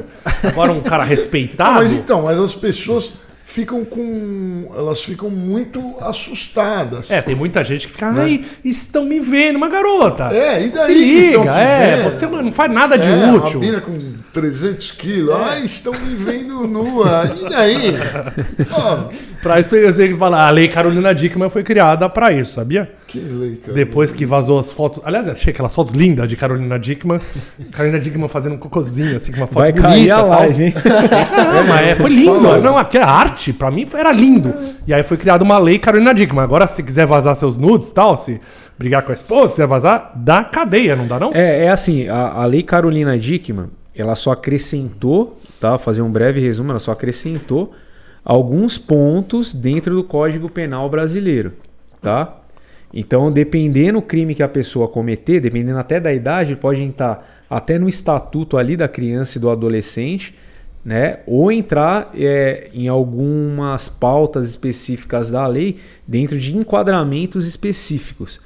Então, não que não existia nenhuma lei é, contra fraudes, contra cybercriminosos, então no Código Penal já existia. Então, Mas a Carolina, esse- a lei Carolina Dickman acrescentou alguns pontos, né? E teve algumas outras, eu não sei a palavra certa, né? Não, não sei se são leis ou, ou emendas que, que foram adicionadas recentemente Uhum. nos últimos anos. Então isso aí só determina é, as opções que você vai é, enquadrar o indivíduo ali. Tantas né? Então, querendo, né? Tantas querendo ficar famosa, que vazam os nudes. E ela travou, tirou a internet do ar. Na época foi um. Foi um rebuliço, né? Vocês É, têm uma curiosidade, antes de falar do curso só, vocês têm Bitcoin ou vocês têm medo de ter Bitcoin? olha, hoje, hoje eu, não, eu não tenho Bitcoin. Você confia naquilo ou não, vocês? Ah, dependendo. é, é, confiável, né? Na De- verdade. é, depende é, qual que é a, a, a mineradora ali, o serviço. Binance, por o, exemplo. isso, depende do serviço de Bitcoin que, que você utiliza. Saiu uma pesquisa recente que estava tendo muita fraude com pirâmides de Bitcoin. É um monte, é. Mas aí entra aquele negócio que você falou. O cara chega para você e fala assim: ó, você vai investir 2.500 reais em bitcoins, né? Ou fala em dólar lá, 500 dólares. E aí depois de seis meses você vai ter 70% do valor. E aí, te- alguns meses atrás aí o Bitcoin teve uma queda, você viu? eu- Sim. Né? Então parecia que o, que o pessoal já sabia que ia ter essa queda, porque aproveitou que o Bitcoin estava numa alta, assim, surpreendente, Surreal. surreal. e aí começou a surgir muita pirâmide. Sim. E aí o pessoal dava várias opções. Ó, um entra com 5 mil, outro 2 mil, Pirâmide. outro 10 mil, faz uma pirâmide. É, né? o Então, Ponzi, né? O aí o do usuário Ponzi. não entende e fala, vou entrar nisso daqui. A gente tinha uma amiga nossa aí, Laura, falando que, ai, estou ganhando muito. Eu falei, mas só cai. O negócio só cai. É. Estou ganhando muito. Eu falei, Caiu, lembra que caiu 40 pro Bitcoin, tava 68 mil dólares, foi para 28 mil dólares. Ó, um segredo é. E nossa amiga, estou ganhando muito. Eu falei, acho que você vira ao contrário o celular, porque tá, tá ao contrário, tem um menos aí. Ó, um segredo pra ninguém cair nesse tipo de, de golpe. É, tem os investidores em Bitcoin e tem os golpistas. E tem né? os golpistas. A Os- pessoa as chegar em você, ó, tô ganhando tanto em Bitcoin. Beleza, me mostra quanto você transferiu pra sua conta. Como assim? Ah, não, mas Sacou, tá. né? Você Mas então, mas tá mesmo. aqui, ó, dentro da minha É, carteira. quando saca Então, mas você já viu dá. se essa empresa é confiável? Então vamos lá verificar essa empresa. Às vezes até os primeiros saques você faz, até faz. Aí os É. próximos que. Então, assim, é tudo. Ó, tem uma, tem uma pirâmide, tá? De Bitcoin, pra você ter uma ideia do nível. O pessoal foi em outro país. Os caras criaram um cenário lá de Na minera- Ucrânia. Na Ucrânia. Na De Ucrânia. mineração, os caras foram na Ucrânia. My Bitcoin is marvelous, you have Tá? to come and E, trust aí, te- e aí, assim, é, a forma como é vendido o negócio é assim, é surreal. Tá? Então, a pessoa fala assim: ah, mas eu não vou cair. Pega a pessoa no desespero, a pessoa. O negócio do brasileiro é o quê? Eu quero fazer dinheiro rápido e É fácil. ganância. Entendeu? Infelizmente, muitas pessoas não querem ralar, não querem trabalhar. E aí aquele negócio. Muitas vezes quem faz o ladrão é o otário. né? E, a- e aí o cara ele quer ganhar dinheiro rápido e ele acredita que ele investindo 2 mil, ele vai recuperar 5 mil, vai, vai ganhar 5 mil reais de retorno em seis meses. Então não tem nenhum investimento que te dá isso. Então, em resumo, Boa, quero. É, Bonames, que ajuda aí. Peraí que eu, eu só quero saber. do- Então, mas era só trocar a bateria, tinha a bateria ali reserva. Ó, o João gravando, acabou de mandar aqui pra mim, ó, É. que o site da Anvisa foi invadido agora há pouco, hein? Agora há pouco? Ó, só vocês saíram da empresa, o que acontece? né? Abriu a câmera, estão os dois enquadrados aí? Pera, o que, que eu faço? Pera, deixa eu- desculpa. eu quero saber do curso. É, os dois aí. Deixa eu fazer uma pergunta, só a última pergunta. O, o- o mercado, não tem nada a ver com vocês, mas o Mercado Livre, eu compro muita coisa no, no Mercado Livre e uma coisa que eu gasto muito dinheiro é com ração de peixe, peixes ornamentais. E tem rações caras e baratas. Ele não me mostra as baratas. E aí eu, eu, eu vou comprar outra coisa, pelas rações eu descobri que ele não ele esconde. Aí eu tenho que perguntar para alguém de outra região, aí o cara me manda o link. É, aí, o eBay também tá assim. O Amazon eu não sei que eu não compro nada. É, isso é tá acontecendo? O, o algoritmo está escondendo de mim devido a algum fator? Ele esconde os produtos baratos? Na verdade, o algoritmo, ele vai. é, quando você faz a pesquisa, por exemplo, no Mercado Livre, ou tem, a maioria dos algoritmos são semelhantes desses sites de de e-commerce, né? Então, quando você faz a busca, por exemplo, no Mercado Livre, o que, que vai ficar lá em cima? Ou é o que vendeu mais, ou se você filtrar, se você filtrar para mais barato, vai vir os mais baratos. Mas a princípio vai ser o que vendeu mais. O vendedor que está há mais tempo vendendo no Mercado Livre, né? O mais confiável para você comprar. O algoritmo ele entende isso, que ele tem que te entregar o mais confiável, né? Eu não sei se o algoritmo tem, tem algum script lá dentro, alguma linha de código que fala, ó, é, é, vamos entregar também os, os, os mais caros primeiro, porque a, a nossa, a nossa taxa é maior, né? O, o quanto eles vão receber, não sei. Mas a princípio o algoritmo ele, ele vai te entregar os mais acessados, os mais vendidos, que nem o Google. Ele te entrega os sites mais acessados, por exemplo. Mas o Google, os filtros funcionam. Não, mas no seu Mercado caso- Livre, os, você bota os filtros, não funciona. Eu acho que ele detecta a sua região e cobra mais caro, ou pelas suas compras caras. Não, então ele já identificou que você tem bala. Que eu sou um idiota. Vamos exibir Eu sou um anúncio barato pra esse cara, não que ele Já, tá já, identi- nada. já identificou que pra você tem que ser só anúncio bala. Não é, não, mas, mas falando sério, eu tenho certeza que eles estão fazendo isso.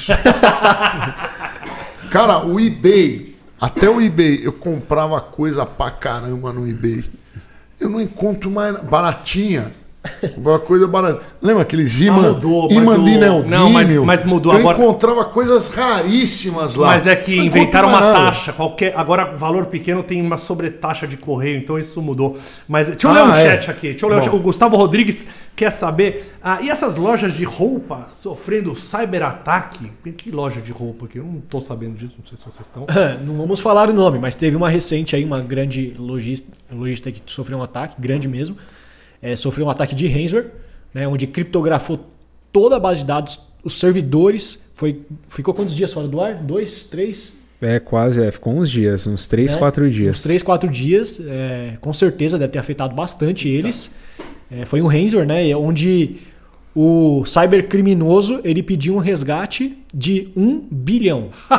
Deve Ou seja, A CIA, eles não podem Aí falar, mas. você é- já tem um filtro que é uma criança, que Nenhuma ele não tem nem noção quanto é isso. É. Provavelmente foi um brasileiro que fez isso. Provavel, não, provavelmente, se realmente essa empresa fez os testes de segurança, né, o- os contatos que a gente tem falou que era muito seguro o sistema deles, que eles realmente seguiam as regras de segurança, fazia testes constantes. E era uma empresa que dava atenção para cibersegurança, foi isso que a gente recebeu o feedback de pessoal de lá. Se realmente era uma empresa segura, pode ser que alguma coisa aconteceu lá dentro, Hum, né? alguma- Tem algumas. Então, tem algumas gangues de ransomware que eles é, fazem ofertas para profissionais que trabalham dentro da empresa. O que, que é Hanser? Que boa. É um malware que criptografa toda a rede da empresa, todos os computadores, tudo. Ah, Arquivo, tá, banco é. de dados, foi o que aconteceu com essa empresa. O Hanser deveria proteger, então. Não, ransomware ele, ele é um malware. É um ah, ele é, o, ele, é o, ele é o. Ah, tá, o vírusinho Isso, aqui. é um tipo de não é Os, o os, ransomware. os programas que você sai clicando e instalando no computador dele dá nojo de usar. Então, o, o ransomware, quando é, ele é instalado em um servidor ou uma máquina, ele vai é, se propagar pela rede infectando os outros. Então, o- existem várias famílias de ransomware, né? Eu estou limitando a uma aqui. Então, ele vai se propagar por outros dispositivos. E aí, o que, que acontece? Vai aparecer uma mensagem na tela. Se você quer acessar novamente os seus dados, pague um valor X nessa conta aqui, essa carteira aqui de, De Bitcoin. Bitcoin. E aí você paga e aí eles prometem que vão passar né, a chave, né? Vamos dizer assim, a senha para você digitar lá e descriptografar. Aí né, você conta com a sorte, dados. se vai te passar a chave ou E não. aí né? você conta com a sorte. Então, Mas, mas, assim, o que foi surreal dessa empresa aí foi que pediram um bilhão. Né? ridículo, aí você já tem um filtro que foi uma pessoa de 15 a 25 anos, que não faz nem ideia o que é um Que é bilhão. um bilhão. o cara não Sabe? tem nem ideia. Se ele tivesse pedido menos, eu acho que teria Ó, conseguido. algumas gangues lá de É, em fora, reais ou em dólar? Um em, bilhão. do- em dólar. É, em dólar. Ó, algumas. Eu, eu acho que foi em dólar, tá? Alguma, algumas gangues é, de fora do Brasil, é, algumas gangues internacionais de ransomware, é, eles pedem em torno aí de 20, 30, 50 milhões de dólares, né? Na Então- tabela. Mas se pedir com. Matei o desconto de. É, então, assim, é, foi muito estranho pedirem esse valor, tá? Tá, Então eu acredito que. É, Não era do mercado esse cara. Muito infantil, é. eu achei que foi muito estranho, sabe? Pedir um bilhão, é, a pessoa É, não tem noção do quanto que isso representa. Não fez o curso, na não o é receita. não tem noção quanto isso representa na receita de uma O empresa. que está acontecendo muito que o- os alvos desses cybercriminosos antes eram muito é, organizações do governo, né? Hoje em dia não, eles já estão pegando as grandes empresas. É, o laboratório Fleury ficou fora do ar também um dia, deu um maior problema ali. Ah, não pode, deve falar empresa, vocês. por causa né, de mas eu-. Não sei o que foi, mas eu fui lá na consulta, tinha uma fila, e falei, ai, os hackers invadiram. E eu lá querendo fazer meu exame de. E se os, aí os exames Ó, teve, vir ó, errado, teve né? o Colonial Não, Pipeline lá nos Estados Unidos, lá o oleoduto lá. Teve Até problemas lá na lá. Europa, né? Pai de Algum- Piper? É, Colonial Pipeline. Ah. Não, falei Pai Piper é daquele Ah. Silicon Valley. então, então, assim, é, você vê que começaram esses ataques direcionados a governos, aí a área da saúde, Vai pegar as médias aí empresas. agora foram para as grandes empresas, vai começar a ir para as médias empresas, porque assim é um negócio rápido e lucrativo. Sim. Então, por mais que a empresa tenha um backup daqueles dados, é, se você não pagar o resgate, você vai ter que, vamos dizer assim, você vai ter que formatar é, todos aqueles dispositivos e você vai ter que reinstalar tudo e restaurar o backup. E, e a distância. Isso aí dá um né? trabalho, né? É, é, Por é mais um que roubo à distância. Atrás do... é, que, é Exatamente. que nem o Lorde. O Lorde no Twitter, ele é machão. Ele é os funkeiro, eu quero. Aí, pessoalmente, é um cagão. Mas aqui no teclado é todo mundo fácil e macho, né, Lorde? Mas é o seguinte, ó, ó, o Bruno Minossi aqui. Acho que é Minossi, tem dois S aqui, mandou cincão aqui, falou: o pessoal da Hacker 7 é brabo, estão no mercado há muito tempo, muita história pra contar. E hoje vocês estão fazendo 10 anos de empresa, é isso? 10 É anos hoje, verdade. O 10 Bruno anos. trabalhava com a gente. Salve, Parabéns, Bruno! Um abraço cara. aí. E aí? Bruno, obrigado é fera, aí. é. O Bruno é dos bons ou é, do, Ele dos, é dos bons. dos craques? Ele é- trabalhou com a gente, o Bruno. Vocês estão, inclusive, procurando estagiário lá na empresa, eu vi hoje Sim, um post. amanhã né? vai ter entrevista. O João que vai Entrevista. assumir esse, esse rojão. Amanhã vai ter entrevista. Mas o, o que que levou vocês, de, de uma empresa que vocês faziam lá, vocês eram hackers e tal, o que que levou vocês a abrirem uma empresa para ensinar os outros, compartilhar o conhecimento de vocês? Então, em 2011, né, a, a ideia, a- o que, que surgiu? Na verdade, surgiu de uma, de um- uma conta no Twitter, no dia 8 de setembro de 2011, onde eu criei essa conta e comecei a compartilhar informação eh, de hacking e cibersegurança eh, em português. Logo, eu chamei o André, logo em seguida, ele me- começou a me ajudar também nesse compartilhamento de conteúdo. Né? A gente já, eh, na época, a gente não trabalhava na, na HackerSec ainda, né? a gente prestava ser- serviço para desenvolvimento, suporte, né? lá em 2011, 2012. E ainda não utilizava a HackerSec como empresa, até mesmo por causa do preconceito, né? Hoje ainda tem, mas hoje é bem menos. A nossa marca ela é reconhecida, reconhece- tem um reconhecimento internacional muito forte, nacionalmente nem se fala. Tem patente também. É. então, a gente conseguiu educar é, esse público e naquela época a gente começou assim, compartilhando informação. E aí a gente começou a usar então o nome da HackerSec para desenvolvimento seguro. Começamos a desenvolver para empresas é, softwares, né, plataformas já prontas e, foi- e- e também continuamos com suporte. E aí a gente alcançou, no, na época o Facebook estava estourado, né, a gente alcançou, hum, hoje tem 230 mil seguidores, né, temos uma outra página também é nossa, a Deep Web Brasil, temos quase um milhão lá. É, e aí todos esses seguidores começaram a pedir para nós, porque vocês não lançam curso, curso, curso, começou a pedir, pedir e falei, ah, vamos, vamos lançar, vamos criar uma plataforma, nossa plataforma é desenvolvida do zero, né? Hoje, claro, ela é muito mais evoluída do que antes, não tem nem comparação. Hoje a plataforma é completa, não tem nada igual no mercado que o que a gente faz. E aí foi assim, digamos, foi su- surpreendeu a gente, né? Começamos a vender muito treinamento e hoje, digamos, é o nosso carro-chefe, né? E também tem um serviço para empresas, né? Que é mais a parte de, de, assessment, de assessment, de pentest. Então veio daí, né? A partir foi, foi quando 2016 que a gente começou mesmo a estourar mesmo a empresa, né? Na parte de treinamento e tal. Porque quando nós começamos com o treinamento, na nossa cabeça era o quê? A gente queria continuar na área de serviços, né? Então a gente gostava de fazer, entregar a parte de, de DevSec, desenvolvimento seguro. E, e aí o pessoal começou, a gente recebia muito e-mail, pô, queria fazer um treinamento tal, voltado para cibersegurança, tal, queria fazer com vocês.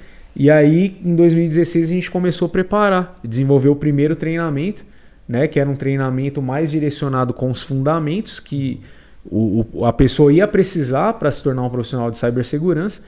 E a partir dali o negócio deu liga e a gente começou a criar tantos os treinamentos eh, que são mais de fundamentos, como os treinamentos eh, mais avançados para quem, quem realmente quer trabalhar na área. É isso que eu queria Isso. saber até. Pra E a- quem que é o, o que faz o curso, assim? Quem... Hoje é do usuário básico ao avançado. Ó, nós temos assim, ó, como público, tá?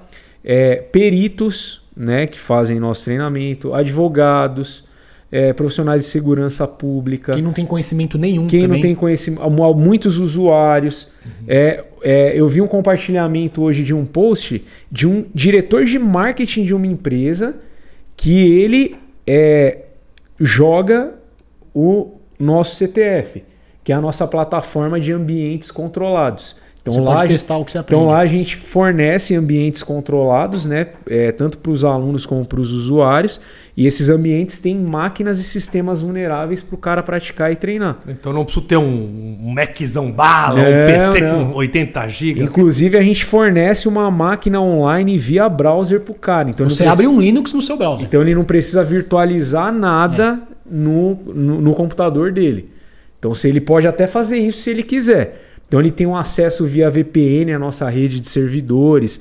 Então a gente fornece é, tanto os fundamentos e também é, o ambiente para o cara praticar isso. e também para plataformas que ele pode utilizar sendo profissional de cibersegurança. Então a gente tem uma plataforma para defesa, que é o nosso WAF, que é como se fosse um antivírus para aplicação web, e a gente tem é, o H-Strike, que é uma plataforma para testes de segurança ofensiva também. Então ele faz uma análise ali de vulnerabilidade na sua aplicação web, no seu site. É, a gente pegou todas as dores que a gente tinha, né, na época, e As dificuldades, hoje, né, de não ter é. aquele Em caminho resumo, e- é, é tudo que, que a gente queria ter quando a gente começou, nós desenvolvemos do zero e trouxemos para o mercado. O- e o aluno meio rebelde, sei lá, que nem os moleques entram no jiu-jitsu meio revoltado, ou o Lorde vai fazer o curso, ah, porque eu quero prejudicar os funkeiros e tal. Vocês puxam a orelha do aluno que tá indo pro lado negro da força? Como é, É, que é? logo nas primeiras aulas a gente fala de ética, a gente fala, ó, a gente está disponibilizando aqui uma plataforma completa para você fazer teste, né? O foco tem que ser entrar no mercado. Querendo ou não, o profissional de cibersegurança ele é bem remunerado. Então, agora é a hora, agora é o time para você, para você que gosta de tecnologia, é, gosta de entender como as coisas funcionam, gosta dessa área de hack em cibersegurança, o time é agora. É agora que a área está crescendo. Então, o pessoal que pegar agora essa é, a começar a aprender, querer entrar no mercado, o mercado está precisando de profissionais. E tem, e tem que lembrar do seguinte: nós, assim que somos, somos um pouquinho mais barbadas, vocês lembram aquela época que todo mundo falava do inglês e ninguém botava fé? Sim. Né? Então a gente está chegando num ponto que assim, não saber cibersegurança é, vai ser muito ruim para você, para sua empresa, para sua família. Então cibersegurança vai se tornar até matéria de escola. Um RH precisa ter o conhecimento de cibersegurança, o departamento financeiro, contabilidade, é, uma área de direito. Que filme Então, que não tem um hacker hoje em dia? qual filme ou série que não tem um hacker? Né? A diferença é que na série o cara invade 5 minutos. Na vida real, na vida real, às vezes você vai ficar 3, 4 meses para conseguir dar procedência naquele ataque, mas dá para fazer a mesma coisa. Tem idade, assim? Qual que é o aluno mais novo que vocês têm lá? Ixi, 13 anos, 14, 13 anos, 13, até 50. Uma coisa que 45. acontece muito é nós temos alguns alunos que os pais são da área de TI e, e muitas vezes eles mandam e-mails para tirar algumas dúvidas, né? Ou lá no nosso suporte, ou pe- pelo e-mail, ou pelo suporte, porque eles querem que o filho deles já inicie, pelo menos com conhecimento prévio de, de É cibersegurança. mais fácil, mais novo, né? Então o pai tem preguiça, manda o filho. Vai lá, filho, aprende lá e cuida aqui da, da rede do papai. É, o que acontece também, empresas também é, entram em contato com a gente. Então nós temos alunos em diversas empresas, né? Algumas financeiras, empresas da área do ramo industrial, multinacionais. é, algumas multinacionais. Então a gente tem alunos em, em diversas empresas Ah, de a gente também tem o nosso evento, o HackerSec Conference, vocês têm convidados já. tá? Oba, Vai ser em março próximo- do ano que vem. Próximo HackerSec Conference. Terceira edição, é, a primeira edição foi em 2019, né? Lotamos o, é, o evento. Segunda edição, lotamos mais rápido ainda. E agora a terceira edição, a gente está aí para. A gente tem a estimativa de mil pessoas para esse próximo evento. Legal. Né? Pra- é, em março vai acontecer. O dia exato em breve a gente vai divulgar. Inclusive, é a, é a primeira vez que eu estou falando aberto aqui. É, tá? é um spoiler. Sobre o evento. O pessoal tá doido aqui nas redes sociais mandando para mim e pro André, sabendo se vai acontecer e tal. É a primeira vez que eu tô falando. é aqui. Inclusive, o HackerSec Conference foi o único evento de cibersegurança que aconteceu ano passado. Ele aconteceu uma semana antes de começar esse negócio de isolamento. É, era que quando era sorte, seguro, hein? né? É? Que sorte. Infelizmente, mas infelizmente também. Tem os dois lados, né? Tem eu, fiquei dois curioso lados. se tem. é, A gente vê muito nos filmes. Ah, se bem que o- essa série nova já tem umas, umas meninas hackers e tal. Como é que é a parte de. de- as mulheres já estão boas também, presentes no, no, no ranking aí dos Eu, hackers? eu tenho medo dessa mulherada aí de cibersegurança. Na nossa plataforma espertas, são 18% do público. Tá crescendo. Olha, é, dois anos atrás era 5%, 4%. Então, Ó, e, e assim, a dois gente anos fica, crescer para 18%. e a tá- gente fica muito feliz com isso daí, porque as meninas da área de cibersegurança, elas são fera. São dedicados Parabéns para vocês mesmo. Não, é é uma inteligência diferente, eu acho. Que elas chegam em lugares que a gente às vezes não, não chega, né? Né, Lorde? lá vem ele, lá vem ele. Mas tô muito. Tô, eu vou querer um dia olhar esse Eu site aí que, que- tem, um, tem, tem um lance que é um joguinho, né? Que você parece que pra treinar você entra. É, no- o CTF. Ah, o CTF é, é, o, CaptureTheFlag.com.br. é o jogo. Eu tô É. com medo de tomar uma surra dos, dos moleques novos ali que devem. devem Você entra lá, tem tutorial nosso, te explica Ó, tudo. e por tal. exemplo, a gente tem case, a gente recebeu um. é, todos os meses a gente faz é, uma live de, de mentoria né, para os alunos. No geral, independente de qual que é a intenção do cara. Se ele quer aprender, se ele quer trabalhar na área, se ele é de alguma outra área. E a gente teve um case que, que foi muito legal, é, de, de um rapaz, né? Que ele trabalhava. é, ele era. Trabalhava. Eu acho que é, ele era motorista, né? De, de, de aplicativo, né? E, e assim, ele sempre teve vontade de aprender sobre cibersegurança, né? Tipo, ele tinha esse, esse sonho, essa vontade, e ele achava que ele não era capaz, né? Não estou falando em relacionando isso por ele ser, assim, motorista de aplicativo, não em relação à profissão. Fala em relação ao sonho que ele tinha. E aí ele começou a fazer o nosso treinamento e a gente recebeu um feedback dele na live que ele estava trabalhando numa empresa na área de cibersegurança na cidade dele. Né? Então, é, isso é um case assim muito, muito gratificante bacana. pra nós isso daí. É, é muito gratificante. Como já aconteceu, é, uma vez a gente colocou um stand em um evento em 2018 É. e uma moça chegou na gente, né? Ela falou assim: Ah, posso dar um abraço em vocês? Aí eu falei: Ah, pode. Aí a gente tava com a nossa equipe, nossa galera, ela falou: Meu, eu queria agradecer vocês e tal, porque hoje eu tô trabalhando na área, é graças aos conteúdos de vocês, treinamento que eu fiz tal. Então, assim, é, isso foi uma coisa assim bem, bem gratificante. Porque a galera tinha muito preconceito com a palavra hacker ou quem usava a palavra hacker. Né? Então, é, hoje é, a gente está conseguindo mudar isso. Está conseguindo conscientizar as A pessoas. gente não quer entregar só um curso, quer entregar uma experiência para quem quer entrar na área, realmente a pessoa sentir que ela está trabalhando. As nossas plataformas para empresas, por exemplo, que eu comento com o André isso direto. Pô, você entra nas plataformas gringas, que são plataformas para você fazer pentest. O que, que vocês imaginam um hacker? Uma pessoa que está no computador com uma tela preta cheia de código, não é isso? Sim. Nos filmes e tal. Tricks. É. Decifrando. Aí os gringos desenvolvem ferramentas para pentest, onde você entra é uma tela branca, toda bonitinha. Como que são as nossas plataformas?